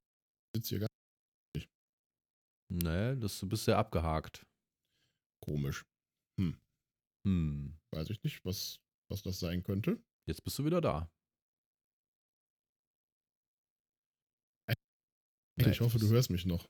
Ja, du bist so sehr abgehakt leider. Das ist, glaube ich, ein bisschen problematisch gerade. Hö, sag doch Ja. bitte mal was. Ich sag mal was. Hm, Vielleicht an der Stelle unterbrechen und wir machen dann einfach weiter. Also machen jetzt einmal kurz Pause und rufen uns neu an. Genau, das machen wir. Genau, dann sind wir gleich wieder da nach einer kurzen Gehirnumbaupause. Für Genau. euch wird das unmerklich sein. Nee, jetzt höre ich aber wieder gut. Sag noch mal was. Jetzt ist wieder gut. Ich Jetzt sag mal wieder wieder was. wir lassen okay, das einfach drin. Wir schneiden das jetzt nicht raus. Das ist mir zu viel Aufwand. Genau. Genau. Nee, Ähm, alles klar. Hier wird nicht geschnitten. Ja. Ähm, genau, also ne, wir haben quasi ein ähnliches Problem mit Ingenieuren. Ähm, da, darum sollte es aber gar nicht gehen. Ähm, ja, also was, was mir persönlich sozusagen in dieser ganzen Geschichte mit, äh, mit Recruitern und Headhuntern irgendwie ein Anliegen wäre, wäre, dass die äh, guten Damen und Herren sich irgendwie mal bemühen zu verstehen, was wir eigentlich so machen. Richtig, genau. Ja, das, Das, wäre auch mein. das, weil mein das Wunsch. ist irgendwie so eine, sagen wir mal, das hat irgendwie auch was mit, mit Wertschätzung zu tun. Äh, und dann habe ich zumindest schon mal das Gefühl, dass ich nicht irgendwie sozusagen, keine Ahnung, Name, Nummer so und so auf der Liste bin, die ich jetzt irgendwie heute hier abzuarbeiten habe, die mir halt irgendwie mein, keine Ahnung, Tool ausgespuckt hat. Ähm, sondern dass die Leute sich wenigstens zumindest grundsätzlich mit einem auseinandergesetzt haben und dem, was man braucht und was gesucht wird. Aber ich glaube, gerade bei uns in der Branche ist es so, dass man eigentlich immer auch ganz gut damit fährt, sich einfach seine Jobs selber zu suchen, weil man wenigstens versteht, worum es geht und sich dementsprechend die Sachen rauspicken kann, die irgendwie interessant sind. Ähm, nichtsdestotrotz, was du sagst, ähm, bildet eure Leute doch einfach selber aus. Ähm, und tut was gegen, also tut selber was gegen den Fachkräftemangel in irgendeiner Art und Weise. Das ist, äh, ist natürlich auch ein super relevantes Thema und ein total wichtiges Thema. Ähm, Ausbildung ist ja sozusagen Investition in die Zukunft der eigenen Firma letztendlich oder des eigenen Unternehmens. Ja, exakt, genau. Ähm, weil wenn ich die Leute vernünftig ausbilde und die da bleiben, dann habe ich halt langfristig und mittelfristig was gewonnen. Ne? Und äh, wenn ich nicht irgendwie die Leute habe, die sowieso irgendwie alle drei, vier, fünf Jahre den Job wechseln, weil sie ständig geheadhuntet werden, da kann ich halt nichts dran gewinnen. Ne? Also investiert in eure eigenen Mitarbeiter, schafft euch euren eigenen Nachwuchs. Wobei ich mir natürlich auch vorstellen kann, dass es vielfach schwierig ist, oder was heißt vielfach, dass es möglicherweise schwierig ist, äh, bei Schulabgängern irgendwie das passende oder den passenden Fit zu finden in irgendeiner Art und Weise. Gerade wenn es irgendwie etwas spezieller, technischer wird. Ähm, ist es ja häufig so, dass das, was irgendwie in der Schule an Bildung mitgeliefert wird, manchmal so ein bisschen hm, schwierig ist. Ähm, aber das sind alles Sachen, die man irgendwie hinkriegen kann. Und ich meine, wenn es nicht die Leute machen, die die Arbeitskräfte später brauchen, wer soll es dann machen? Ja, also das ist, äh, wie du gerade sagtest, ähm, die Leute selber auszubilden, ist halt, wie gesagt, auch nicht für alle eine Option. Also ne, es fängt damit an, die richtigen Bewerber zu haben. Es fängt damit an, ähm, äh, sage ich mal, auch selber die Infrastruktur in der, in der Firma zu haben, das machen zu können. Man muss ja dann noch einen ähm, Ausbildungsbeauftragten dafür abstellen. Ne? Derjenige muss dann vielleicht auch noch einen Ausbilderschein machen, weil er zuvor keinen hatte oder, oder, oder. Also es kommt ja auch mit Kosten daher und mit Zeit, die man investieren muss. Und so ein Azubi ist ja auch nicht im ersten Jahr schon ausgelernt, sondern das dauert ja zwei, drei Jahre, bis er dann noch wirklich aktiv ähm, quasi richtig gut mit, produktiv mitarbeiten kann. Aber wenn du den einmal hast, dann hast du den, dann musst du den natürlich gucken, dass du den behältst. Abgesehen davon, wie du gerade gesagt hast, jeder, der Headhunter und Recruiter verwendet, jedes Unternehmen befeuert den Hype auf diesen Job. Ja, weil man sich quasi gegenseitig die Arbeitskräfte wegnimmt mit der Nummer. Ja, so. Ähm, dazu noch zwei weitere kurze Tipps. Das hatte ich ja schon angekündigt. Zwei Gratis-Trips, also äh, Tipps, nicht Trips, so. ähm, oh, Gratis-Trips. Ja, genau, Gratis-Trips sind immer gut. und auf jeden Fall, ähm, der erste hatte ich ja schon geliefert, die Leute selber auszubilden. Wenn es irgendwie möglich ist, wenn sich jemand findet, bildet die Leute selber aus. Punkt. Ähm, der zweite Punkt ist Quereinsteiger. Es gibt in dieser Branche, oder es gab in dieser Branche mal sehr viel Quereinsteiger. Ich bin einer davon gewesen. Ähm, bin quasi per Hobby an die Entwicklung gekommen letztendlich habe ich daraus meinen Beruf gemacht ähm, oder meine Berufung besser gesagt. Also ich mache das für mein Leben gerne. Ähm, ich will das auch noch eine ganze Zeit lang weitermachen. Und ähm, deswegen, ne, da gibt es immer wieder Leute, die sich auch irgendwie mit komischen Lebensläufen finden und die, die vielleicht auch eine Chance verdient haben, da reinzukommen in diesen Beruf, wenn sie einfach gut sind. Ähm, der nächste Tipp wäre, nutzt Portale, wo ihr euch als Firma quasi bewerbt bei möglichen Kandidaten. Ja, also ein so eine Portalseite ist zum Beispiel äh, honeypot.io. Ich werde das auch ähm, in der Podcast-Beschreibung nochmal verlinken. Das heißt, da ähm, werden dann quasi mögliche Kandidaten für mehrere Wochen freigeschaltet. Man muss natürlich auch da eine Gebühr zahlen, aber diese Gebühr beträgt keine horrenden Summen. Also das sind, was ich jetzt gesehen hatte, ähm, Summen, die sind überschaubar. Die kann man auch mal ausgeben, um Leute zu finden oder um Leute einfach mal als Interviewpartner reinzukriegen ins Unternehmen und zumindest sich mal vorzustellen, den Leuten auf den Schirm zu rufen, ja, da sind noch andere Unternehmen, die vielleicht spannende Themen haben, äh, tolle, interessante Apps bauen oder wie auch immer. Und dann natürlich noch ähm, gucken, dass man über die eigenen Mitarbeiter neue Mitarbeiter gewinnt. Weil es ist mhm. ja oft so, das wirst du mir ja bestätigen können, auch im Marketing, da kennt man ja mehrere Leute, weil man auf Social Media Stammtischen rumhängt oder weil man auf der Demexco sich dauernd sieht, einmal im Jahr oder weil man irgendwie äh, zu Republika fährt. Und genauso gibt es bei uns in der IT-Branche ja auch diverse Meetups. Es gibt diverse Meetups im Rhein-Ruhr-Gebiet, es gibt im Rheinland Meetups, es gibt Stammtische für Typo 3, für WordPress, für fast jedes Content-Management-System auf dem Planeten gibt es irgendwo einen Stammtisch in der Nähe. Das heißt, die Leute sind untereinander eigentlich fast auch genauso gut vernetzt wie man, ähm, äh, wie man vernetzt sein kann. Und, Und Da wissen kann man- dadurch vielleicht auch irgendwie, wenn einer irgendwie mal abends beim Bier erzählt, so, "Hä, in der Firma läuft es nicht so Ja, gut genau. und irgendwie, ne? Also, Ja, ne, da gibt es ja auch irgendwie, und ich meine, das wird ja von Firmen vielfach auch genutzt. Ne? Also bei bei meinem letzten Arbeitgeber war es halt so, wir haben, äh, wir haben halt auch eine Prämie bekommen, wenn wir jemanden äh, ja, angeworben haben. genau, ne? das ist bei uns tatsächlich auch so, richtig. Ja. Genau, also in meiner jetzigen Firma auch so. Ähm, hier gibt es jetzt äh, weniger als bei der anderen Firma, aber ist ja, ist ja wurscht. Es geht ja auch eher so um die, um die Motivation und die Anerkennung, die dahinter steckt. Ähm, klar, also wir sind alle irgendwie miteinander vernetzt. Ich habe auch immer, also entweder habe ich selber meinen Job irgendwie durch Beziehungen bekommen, in irgendeiner Art und Weise, oder was auch passiert ist, dass ich anderen halt irgendwie den Job äh, oder einen Job verschafft habe äh, dadurch, dass ich sie halt kannte. Also ich hatte irgendwie immer gefühlt immer so ein paar Leute im Schlepptau, die ich dann irgendwie immer so in irgendwelchen Firmen zurückgelassen habe, Ja, genau. ähm, die dann halt, äh, ja, äh, quasi entweder auf meine, auf meine Empfehlung hin oder ne, aufgrund irgendwie von irgendwelchen, ja, Gesprächen abends in irgendwelchen Kneipen oder so, die dann halt da irgendwie dazugestoßen sind. Also das ist tatsächlich schon sehr häufig passiert bei mir. Genau. Ja, Ja. also Netz, Netzwerke sind auf jeden Genau. Fall auch wichtig. Netzwerkt und hab Spaß daran und ähm, liebe Firmen, guckt mal über die Headhunter bzw. über die Recruiter hinaus und ähm, es gibt noch andere Leute, die sich irgendwie so vernetzen Das können. macht's und auch einfach Es gibt andere. Quellen, ja, genau. Genau, also Headhunter ist dann immer so ein bisschen anonym auch und ich mag einfach auch dieses Gehabe dieser Menschen nicht, die meinen, sie wären die geilsten, weil sie irgendwie dauernd irgendwelche Leute anschreiben und nerven und, und auch selber schlecht ausgebildet sind, weil es auch übrigens häufig Quereinsteiger sind. Ähm, was vollkommen okay ist, aber dann macht doch bitte eure Hausaufgaben und geht den Leuten nicht auf den Sack. Ja, also ich möchte als JavaScript-Entwickler oder als jemand, der JavaScript beherrscht, möchte ich einfach keine Java-Jobs angeboten bekommen. Das ist einfach so. Ob ihr das versteht oder nicht, ist mir egal, aber es gibt einen Unterschied und ihr müsst den Unterschied lernen. Punkt. So. Genau, du kennst, du kennst ja auch, die- du kennst ja auch die richtige Antwort, wenn dich jemand fragt, programmieren Sie in Java, nee, erzähl. wenn Sie den Flug bezahlen. ja, gut, okay. Der, ist, äh, der war mir neu, den kann ich noch nicht. Den muss ich mir merken. Habe ich die Tage auf Twitter gelesen, passt Sehr aber gut. jetzt sehr gut. ja, ja, sehr gut. Das passt per- perfekt. Also Okay. Quelle Internet, äh, Quelle Internet. ist nicht genau. von mir. Ähm, eine Stunde und eine Minute sind wir ähm, auf Sendung und ähm, wir kommen zum nächsten Thema, Henrik. Ähm, dein Titel. Höcke, Trump, Orban, Johnson. Das Einzige, was uns jetzt noch retten kann, sind Außerirdische. Mhm. Ja, auch Körperfresser. Ich habe sehr geschmunzelt, als ich das gelesen habe. Genau. Ähm, also sagen wir mal so, die Liste am Anfang, also Höcke, Trump, äh, Orban, Johnson, die kann man natürlich irgendwie auch noch beliebig weiterführen. Es gibt ja durchaus in anderen Ländern auch so Kandidaten, die da irgendwie reinfallen. Also ob das jetzt irgendwie, hier, wie heißt der brasilianische Präsident, Bolsonaro, Bolsonaro, ähm, genau, ja. Oder ob das der gute Herr Kaczynski aus Polen ist oder wer auch Oder immer. Heinz-Christian Oder Strache auch, aus genau, Österreich. Ja.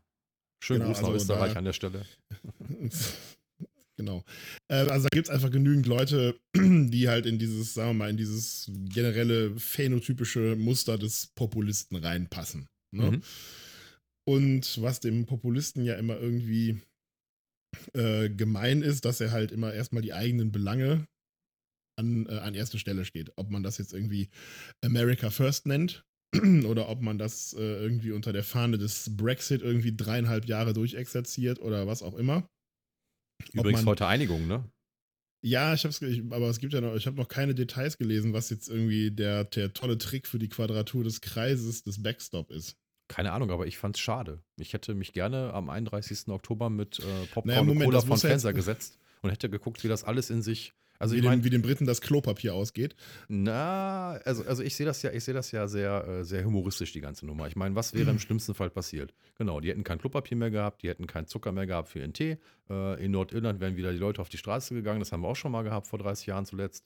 Ähm, äh, das muss doch alles nicht immer blutig enden. Ich bin da kein Freund von, also nur falls mir das jetzt jemand unterstellt an der, an der Stelle. Aber ähm, äh, mein Gott, wir hätten vielleicht wieder die ersten Hexenverbrennungen äh, seit 300 Jahren erlebt, wo man äh, Leute wie Boris Johnson am Piccadilly Circus aufhängt und äh, unten ein großes Feuer drunter macht. Das wäre sicherlich auch sehr witzig geworden.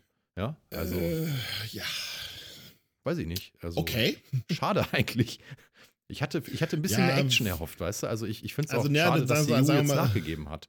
Weil die haben ja lange gesagt, äh, sie geben nicht nach und jetzt haben sie ja doch nachgegeben. Naja, gut, das muss ja jetzt auch noch von allen 27 EU-Parlamenten ratifiziert werden. Das stimmt, von das den stimmt, Briten. ja. Ne? Also ja, da, ja. da stehen jetzt noch 28 Stufen im Weg, äh, bevor das halt irgendwie auch tatsächlich in die, äh, in die Realität umgesetzt werden kann.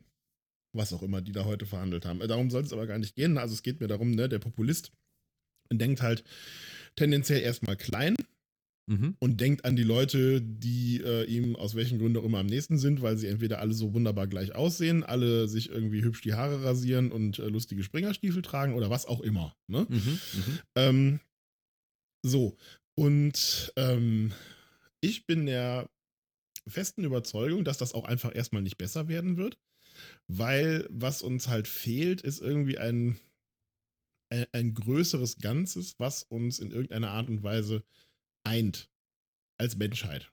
Ne? Also mhm. irgendwie ein, ein Ziel, auf, auf was man hinarbeiten kann oder irgendwie etwas, was sozusagen von außen auf uns einwirkt, um das Ganze irgendwie so ein bisschen in Perspektive zu rücken. Was da funktionieren wird, da bin ich mir sehr sicher, wäre das Auftauchen von Außerirdischen.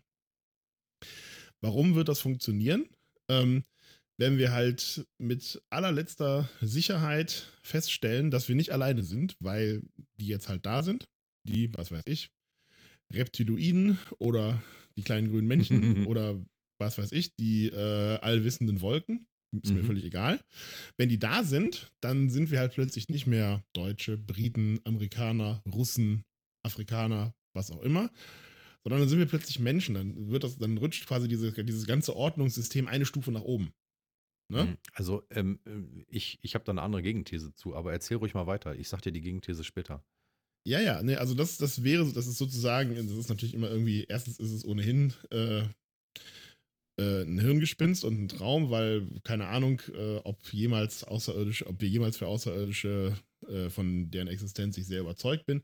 Ähm, dass es irgendwo da draußen auch noch anderes Leben gibt und dass das auch durchaus intelligent sein dürfte.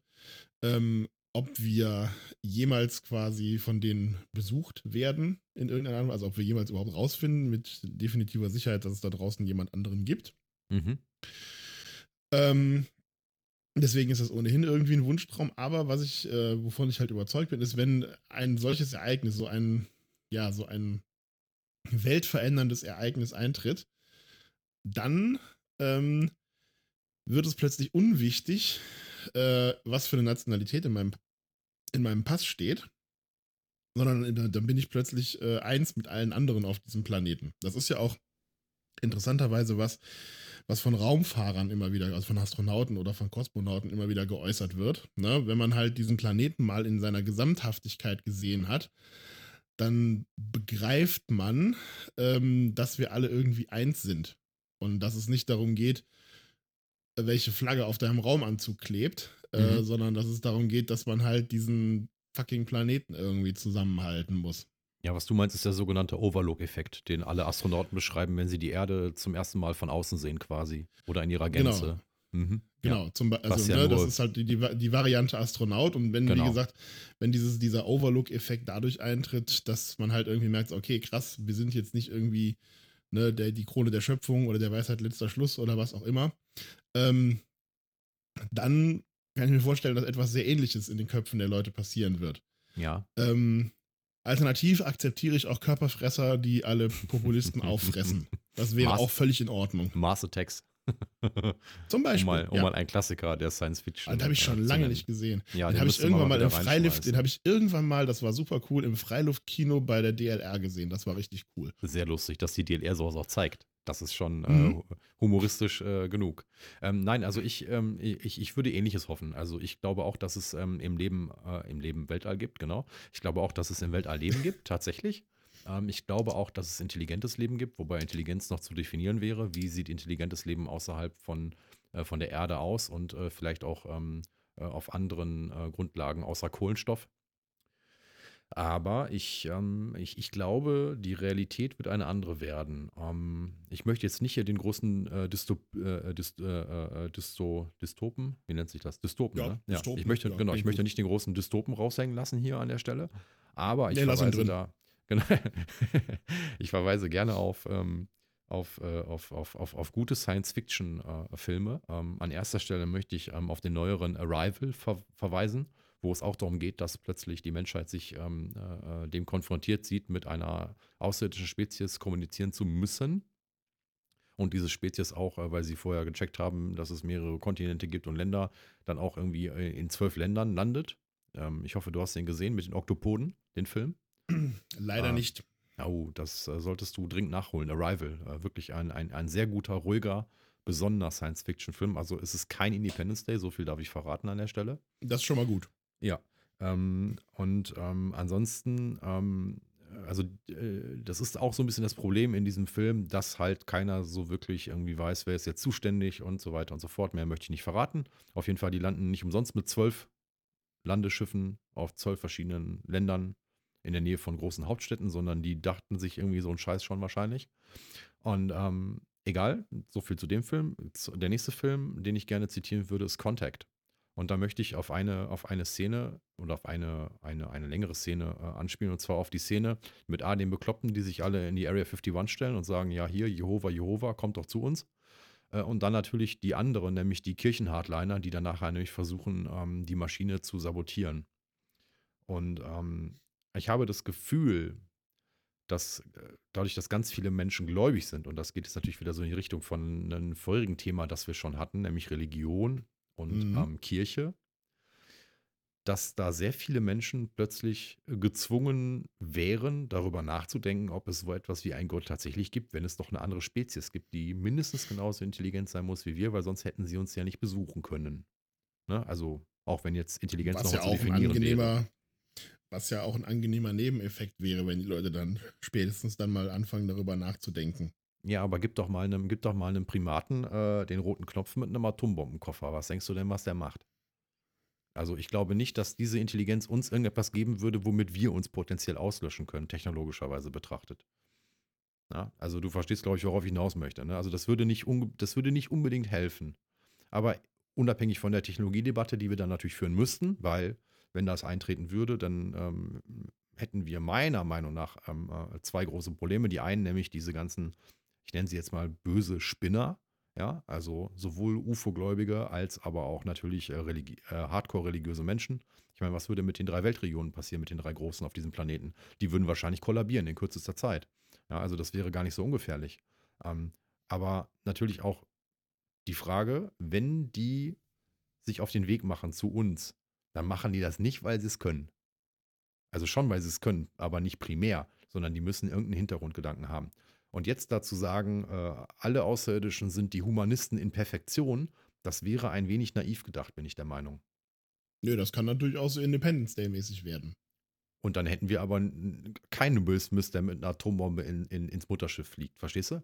Also sehr, un, sehr unwahrscheinlich, dass das Du passiert. und brauchst ja auch erstmal einen. Jeff Goldblum, der mit einem alten Powerbook und einem Modem irgendwie ein Virus in dieses. Äh, Genau, der einfach ist in ein ein, fürchterlicher unbekannt, Film. genau, in ein unbekanntes Computersystem unbekannter Intelligenz äh, ein Virus programmiert, obwohl Dieser, er den, dieser Film, den Compiler dieser gar Film nicht hat. tut auf, dieser Film tut auf so vielen Ebenen weh. Ähm, aber er ist unterhaltsam.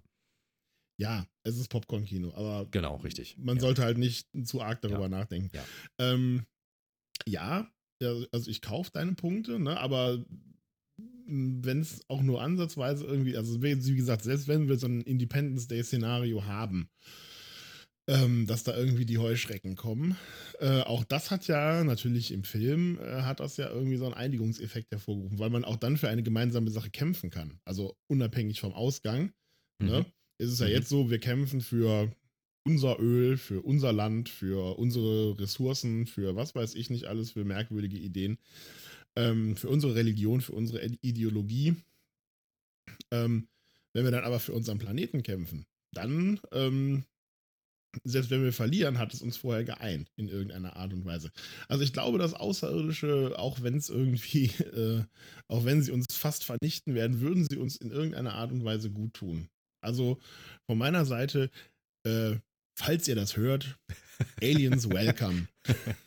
Ja, also prinzipiell bin ich natürlich auch daran interessiert, dass das äh, möglichst noch in meiner Lebenszeit geschieht. Ich glaube natürlich nicht dran, weil wenn man das mal in, also wenn meine Lebenszeit in kosmische Maßstäbe sitzt, dann sind wir einfach nur ein Furz der Weltgeschichte oder der Universumsgeschichte. Das ist halt nun mal leider so, das muss man halt neidlos anerkennen an der Stelle. Aber so ein ganz kleiner Optimist in mir würde sich das, wie gesagt, auch wünschen. Ja, einmal wegen diesem Weltvereinigungsgedanken, ja, United we stand, um das mal so in ein, in ein, in ein Buzzword zu verfassen oder in, ein, in so eine Sentence. aber tatsächlich ähm, äh, überwiegt da der Realist, Schrägstrich Pessimist an mir, äh, in mir und sagt halt einfach, na, also dann, dann, dann würde so ein Orban kommen und so ein Trump und so ein und, und, und der Irre vom Bosporus. Und dann würden die alle ihr eigenes Ding machen. und die könnten sich nicht einigen, was sie zuerst angreifen, das Mutterschiff oder die, oder die, oder die Vorhut oder die Ku- Kundschafter oder was auch immer da kommen wird. Ja, so. Wir müssen Und- einfach nur dafür sorgen, dass, dass Trump nicht an den Führer der Außerirdischen einen Brief schreibt. Ein Tweet, meinst du? Ein Tweet. Nein, einen Brief. Okay, Du Ja. kennst den Brief von Trump an Erdogan nicht? Nee, noch nicht. Ah, warte, den kann ich dir kurz vorlesen. Also, das äh, ist jetzt auch quasi im Zuge so, der. du ähm, meinst der In My Great Wisdom, der Tweet. Nein, nein, nein, nein, nein. Ich meine Okay. den Brief. Es gibt, Du es gibt einen Brief. Ah, äh, ist der neu? Ja, der ist vom 9. Oktober. Also es be- bezog sich jetzt auf den Abzug der Amerikaner und halt die daraufhin folgende türkische Offensive. Mhm. Ich lese vor. Ähm, also der ist auch nach all dem, was ich gelesen habe, ist der authentisch. Also der lief auch tatsächlich so auf Fox News und so. So, da habe ich ihn. Ich muss ihn nur ein bisschen größer machen. Also, ich lese vor. The White House, Washington, Oktober 9th, 2019. To His Excellency Recep Tayyip Erdogan, President of the Republic of Turkey, Ankara. Dear Mr. President, let's work out a good deal. You don't want to be responsible for slaughtering thousands of people, and I don't want to be responsible for destroying the Turkish economy. And I will. I've already given you a little sample with respect to Pastor Brunson. Das war dieser ähm, christliche ähm, Missionar, der da irgendwie in türkischer Haft steckte. So, so ein knappes Jahr her. Weiß nicht, ob du dich noch dran Ja, erinnerst. ja, ungefähr, ja. So, weiter. I have worked hard to solve some of your problems. Don't let the world down. You can make a great deal. General Masloum is willing to negotiate with you and he's willing to make concessions that they would never have made in the past. I am confidentially enclosing a copy of his letter to me, just received. History will look upon you favorably if you get this done the right and human way. it will look upon you forever as the devil if good things don't happen. Don't be a tough guy. Don't be a fool. I will call you later. Sincerely, Donald J. Trump. ja, Also, also gut, also äh, so lustig man sich ja darüber macht und ähm, so einfach seine Sprache ist. Also das dürfte jetzt sogar ein Sechsklässler mit im ersten Jahr Englisch verstanden haben, was da stand. Ähm, ist natürlich auch der Vorteil, dass natürlich jeder Übersetzer natürlich nachher sagt, äh, Dankeschön, das kann ich ja eins zu eins so an, äh, an Herrn Erdogan weitergeben und auch an Herr Erdogan, Na, der wird ja, der glaube ich auch nicht die hellste Birne auf der, auf der Torte ist, äh, auf der Kerze, die hellste Birne, ja du weißt, was ich meine. Äh, auch Die der wird hellste das Kerze auf der natürlich, Torte. Danke, genau. Auch der wird das natürlich verstehen. Und ähm, ja, aber im Prinzip, ob er, ob er das jetzt, ob er jetzt herumschwurbelt, wie, wie man das so in der Diplomatensprache halt so macht, oder ob man das jetzt einfach alles beim Namen nennt und sagt, wenn du das machst, ist das Kacke und wenn du das nicht machst, dann ist das doch besser für alle anderen und du musst nicht zehntausende Menschen umbringen. Äh, das ist doch eigentlich vom Ergebnis her dasselbe. Man sagt ihm, lass die Nummer. Lass es lieber oder ich mache deine äh, Wirtschaft kaputt. Und äh, da hat äh, Donald Trump ja durchaus Erfahrung drin. Die US-Wirtschaft kaputt Ja. zu machen, die chinesische Wirtschaft kaputt zu machen. Hat ja oft genug seine eigene Firma kaputt gemacht. Hat auf, genau. Also ist ja für nichts Neues, ne, eigentlich. Von daher, ähm, ja, ähm, ja, was soll ich dazu sagen? Make Da Turkey great again sagen. oder was? Also es ist, es ist, es ist humoristisch, ist das nicht zu überbieten. Also da brauchst du auch eigentlich keine Satiriker mehr für. Das geht nicht. Nee. Also das ist, also da, da werden ganze Arbeitsgruppen, werden da demnächst, äh, wenn das so weitergeht, äh, ihren, ihren Dienst quittieren. Da bin ich fest von überzeugt. Ja. Naja. Ja, und Historiker werden sich denken, warum wurde dieser Teil, wurde dieser Teil der Erdgeschichte irgendwie von kompletten Idioten zusammengeschrieben? Ja, das ist, äh, also manchmal würde ich mich ja schon so für 200 Jahre einfrieren lassen und dann mal gucken, was man in 200 Jahren über die jetzige Epoche schreiben wird. Das wäre schon Mhm. interessant, ja.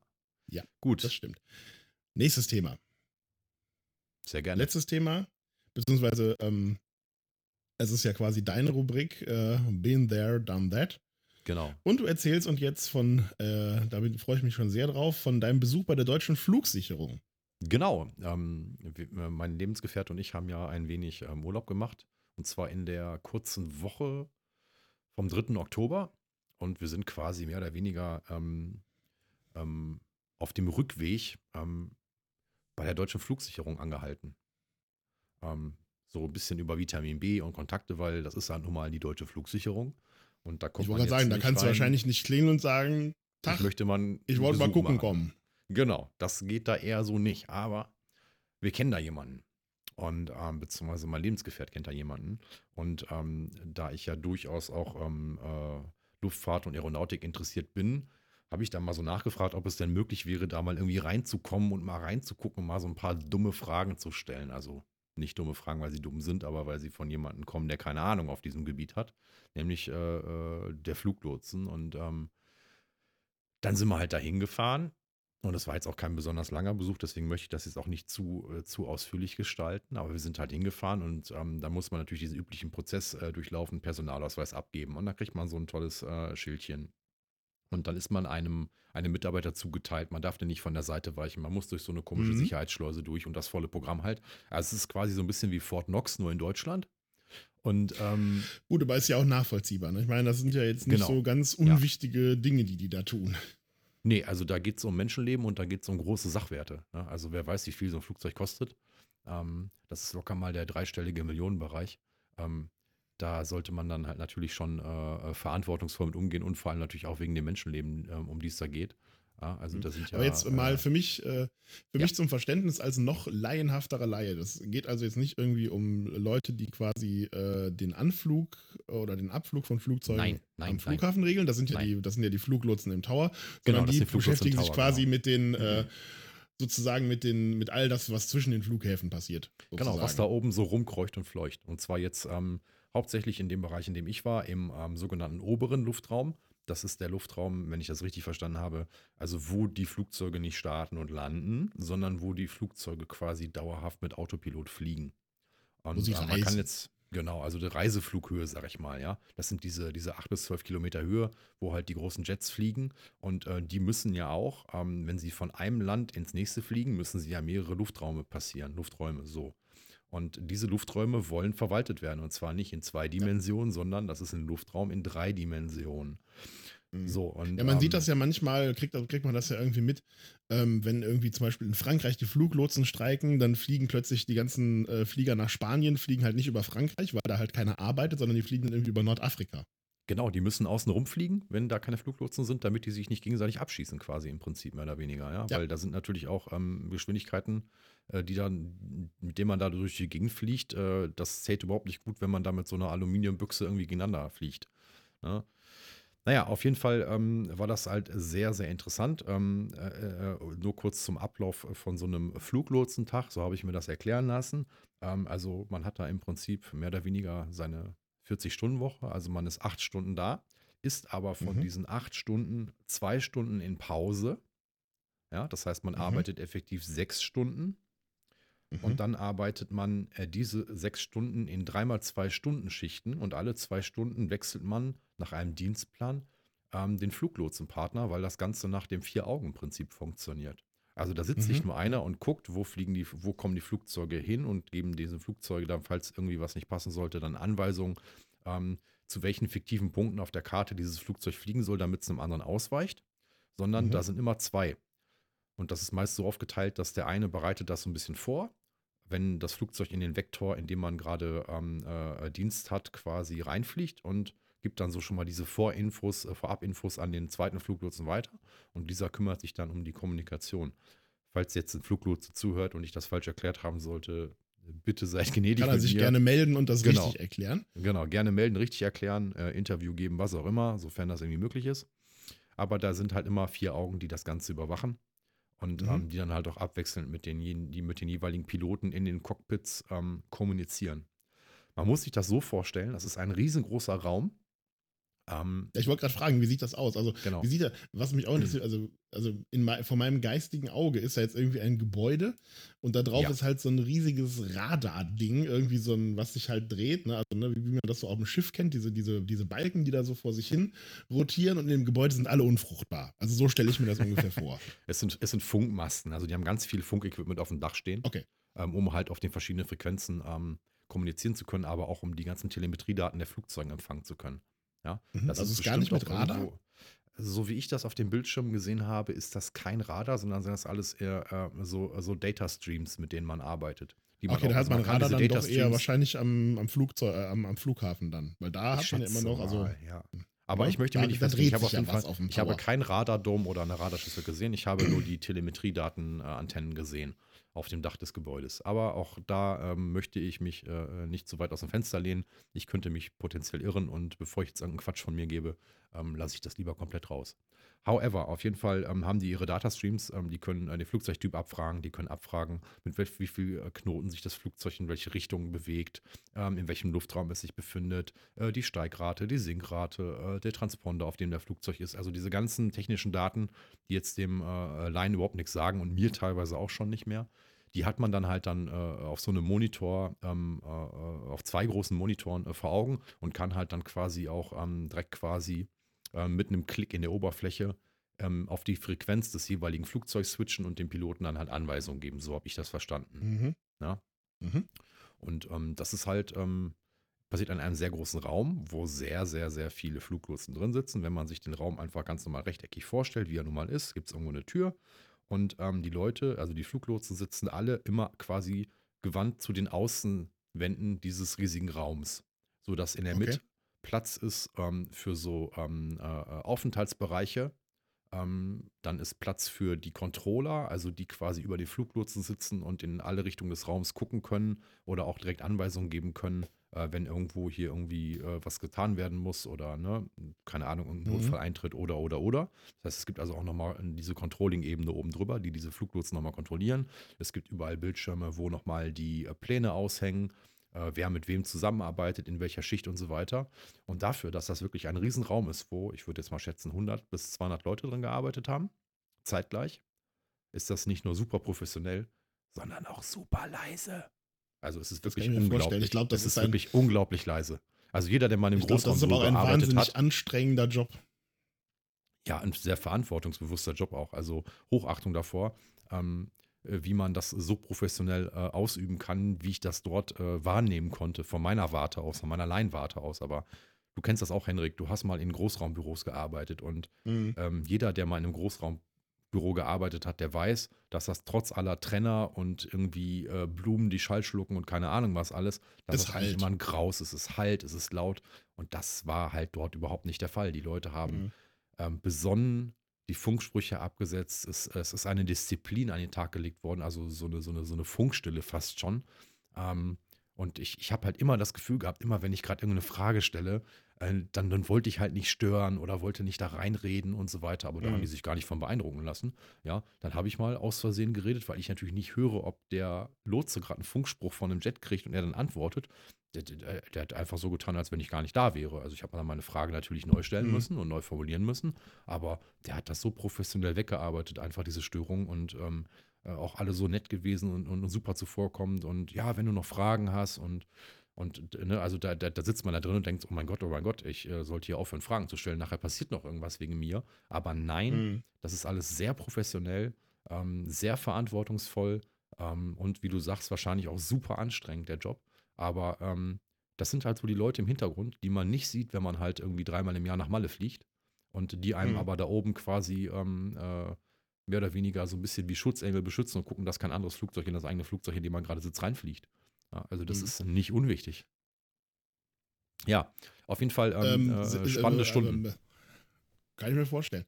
Ist das quasi ein, also ist die deutsche Flugsicherung quasi für, äh, die ist für den ganzen deutschen Luftraum zuständig, aber gibt es nur dieses eine Zentrum, dieses eine Gebäude, diesen einen Standort? Nein, es gibt mehrere Standorte. Also, muss ja, ähm, also muss ja irgendein genau, Backup genau. geben, ne? Also genau. wenn da jetzt Äh, in Strom Jahren- ausfällt oder so. Ja, nicht nur, nicht nur Backup-technisch, sondern auch, ähm, äh, ich glaube, Deutschland ist in zwei Zonen unterteilt, mindestens. Ah. Also ich kenne auf jeden Fall zwei Standorte in Deutschland, die, ähm, die ähm, Deutschland ähm, versorgen, was jetzt ähm, äh, die Fluglotsen angeht. Mhm. Das ist einmal Langen, hast du bestimmt auch schon mal gehört. Ja, ja. Und das andere Mal ist es jetzt in meinem Fall Karlsruhe gewesen. Mhm. Und ich meine, Karlsruhe ist eher für den südlichen Teil Deutschlands zuständig und Langen eher für den, eher für den äh, nördlich, nordwestlichen. Vielleicht gibt es auch noch was in Berlin hinten. Da weiß ich aber gerade aktuell nichts drüber. Also man möchte mich da auch bitte korrigieren. Vielleicht gibt es ja noch so ein altes. DDR-Relikt, was immer noch weiter benutzt wird, weil die müssen ja irgendwann mal eine eigene Flugsicherung gehabt Ja, haben. könnte sein, irgendwie so. Ähm, oftmals ist es aber auch, dass aber auch ähm, die Länder um Deutschland herum auch noch Teile des deutschen Luftraums übernehmen können. Okay. Ja, also irgendwie. Ja, deswegen, so deswegen halt die. Frage nach dem Backup. Ne? Also wenn da jetzt irgendwie, was ich denke mal, die werden natürlich auch Notstromgeneratoren haben, aber, so, aber es kann ja immer irgendein bescheuerter Zufall sein, dass halt so ein, äh, so ein Gebäude komplett ausfällt. Ne? Was auch immer da passiert. Ne? Da kann man ja den Flugzeugen nicht sagen, okay, Freunde, alle mal rechts ran, wir müssen hier Ja. mal kurz neu starten. Ne? Genau, genau, genau. Das ja. geht halt nicht. Also- Also, da muss ja irgendeiner nahtlos einspringen können. Äh, Ich vermute auch, dass sie da irgendwelche Backup-Systeme haben. Ne? Also vielleicht kennt man das auch noch von älteren Dokum äh, Dokumentationen über so einen Job, dass man da noch irgendwie solche, solche, solche Schienensysteme gehabt hat, wo so Papierstücke rauskommen und die man dann so aneinanderlegen musste von oben nach unten und dann wurden die Also, abgearbeitet. sag mal, also meine Kenntnis über die Flugsicherung beziehe bezieh ich im Wesentlichen aus dem äh, bekannten Dokumentarfilm Stirb langsam 2. ähm, ja, nein, keine Ahnung. Also ich habe da wirklich überhaupt null Dunst von. Ne? Also Ja. für mich ist das Also- halt, also für mich ist halt das, was man so kennt, ist halt irgendwie so das im Tower. Ne? Das Mhm. ist ja so das, was auch, sagen wir mal, popkulturell irgendwie so ein bisschen äh, durchgeholt wird irgendwie. Ja, ja. Mm, Aber das, was da so im Hintergrund passiert, das kennt man halt nicht. Ne? Nee, also das ist halt, ähm, ich durfte leider auch keine Fotos machen, nichts. Also das ist natürlich alles ähm, Hochsicherheitsbereich und ähm, auch hier, ja, sind alle Handys aus, als man ins Gebäude reingegangen ist und so, ne? Mhm. Also die sind da schon, die sind da so, so schon äh, sehr auf Sicherheit vernarrt und das ist, glaube ich, auch gut so. Das ist ein Bereich, ähm, da sollte man nicht abgelenkt sein oder am Handy rumspielen oder irgendwie WhatsApp schreiben oder so ein Schrott. Ne? Also da sitzen Leute und die sind verantwortlich für Menschenleben und ähm, sehr, sehr spannend, muss ich sagen. Also wirklich sehr, sehr spannend das Ganze und ähm, höchst interessant. Ähm, also hätte ich das irgendwie, glaube ich, so wie vor, vor 15 Jahren gewusst oder so, hätte ich mir das auch nochmal überlegt, das machen zu wollen. Das wäre auch sicherlich ein Job gewesen, wo ich Interesse daran gehabt hätte. Und ja, Mhm. Ja. Ja, eines der schönsten Worte, was mit F anfängt und mit Otzer aufhört. Fluglotse, genau. Richtig. Ja, So, was sagt die Uhr? Die Uhr sagt ähm, eine Stunde 31 Minuten und sieben Sekunden. Eine Stunde 31 Minuten. Dann würde ich sagen, ähm, ich hatte ja letzte Woche vom, äh, von dem Elektro-Auto-Fahrsimulator der DEW, also der Dortmunder Energie- und Wasserwerke, erzählt. Äh, das Ja. war ja letzte Woche quasi noch in der Benutzung bei mir. Mhm. Äh, mittlerweile ist, äh, habe ich meine zehn Fahrten, die quasi der Software die Analyse ermöglichen, abgeschlossen. Ich Oh. würde aber sagen, das erzähle ich tatsächlich beim nächsten Mal. Ja, sehr ähm, gerne. Damit wir jetzt hier gespannt. nicht, äh, damit wir jetzt hier nicht irgendwie über Gebühr wieder überziehen. Wir hatten ja gesagt, eine Stunde 20. Jetzt sind wir 10 Minuten drüber. Also disziplinieren wir uns jetzt mal selbst und sagen, als kleinen Cliffhanger, darüber erzähle ich ja nächste Woche. Dann machen wir das auch direkt am Anfang in der nächsten Folge. Und dann äh, würde ich sagen, lassen wir es tatsächlich für heute dabei bewenden. Ähm, Genau. Ne, im Sinne der Selbstdisziplin. Also da unten steht ja auch noch irgendwie so ein kleines What the fuck zum Einstreuen. Da müsst ihr euch jetzt auch leider bis nächste Woche gedulden, bis ich das erzähle. Äh, das ist mir nämlich gestern untergekommen. Ich habe sehr gelacht. Ähm, Ja, ich habe da auch noch Idee. was, was zu beizutragen zu dem What, What the fuck. Also da habe äh, hab ich dir heute schon geschickt, Henrik. Da ist auch noch was für nächste Folge übrig geblieben. genau. Also wir Äh, haben, und, wir haben ähm, auf jeden Fall schon Freut was. euch. Wir haben schon was in der Hinterhand für nächste Woche. Genau, also so von sieht's daher aus.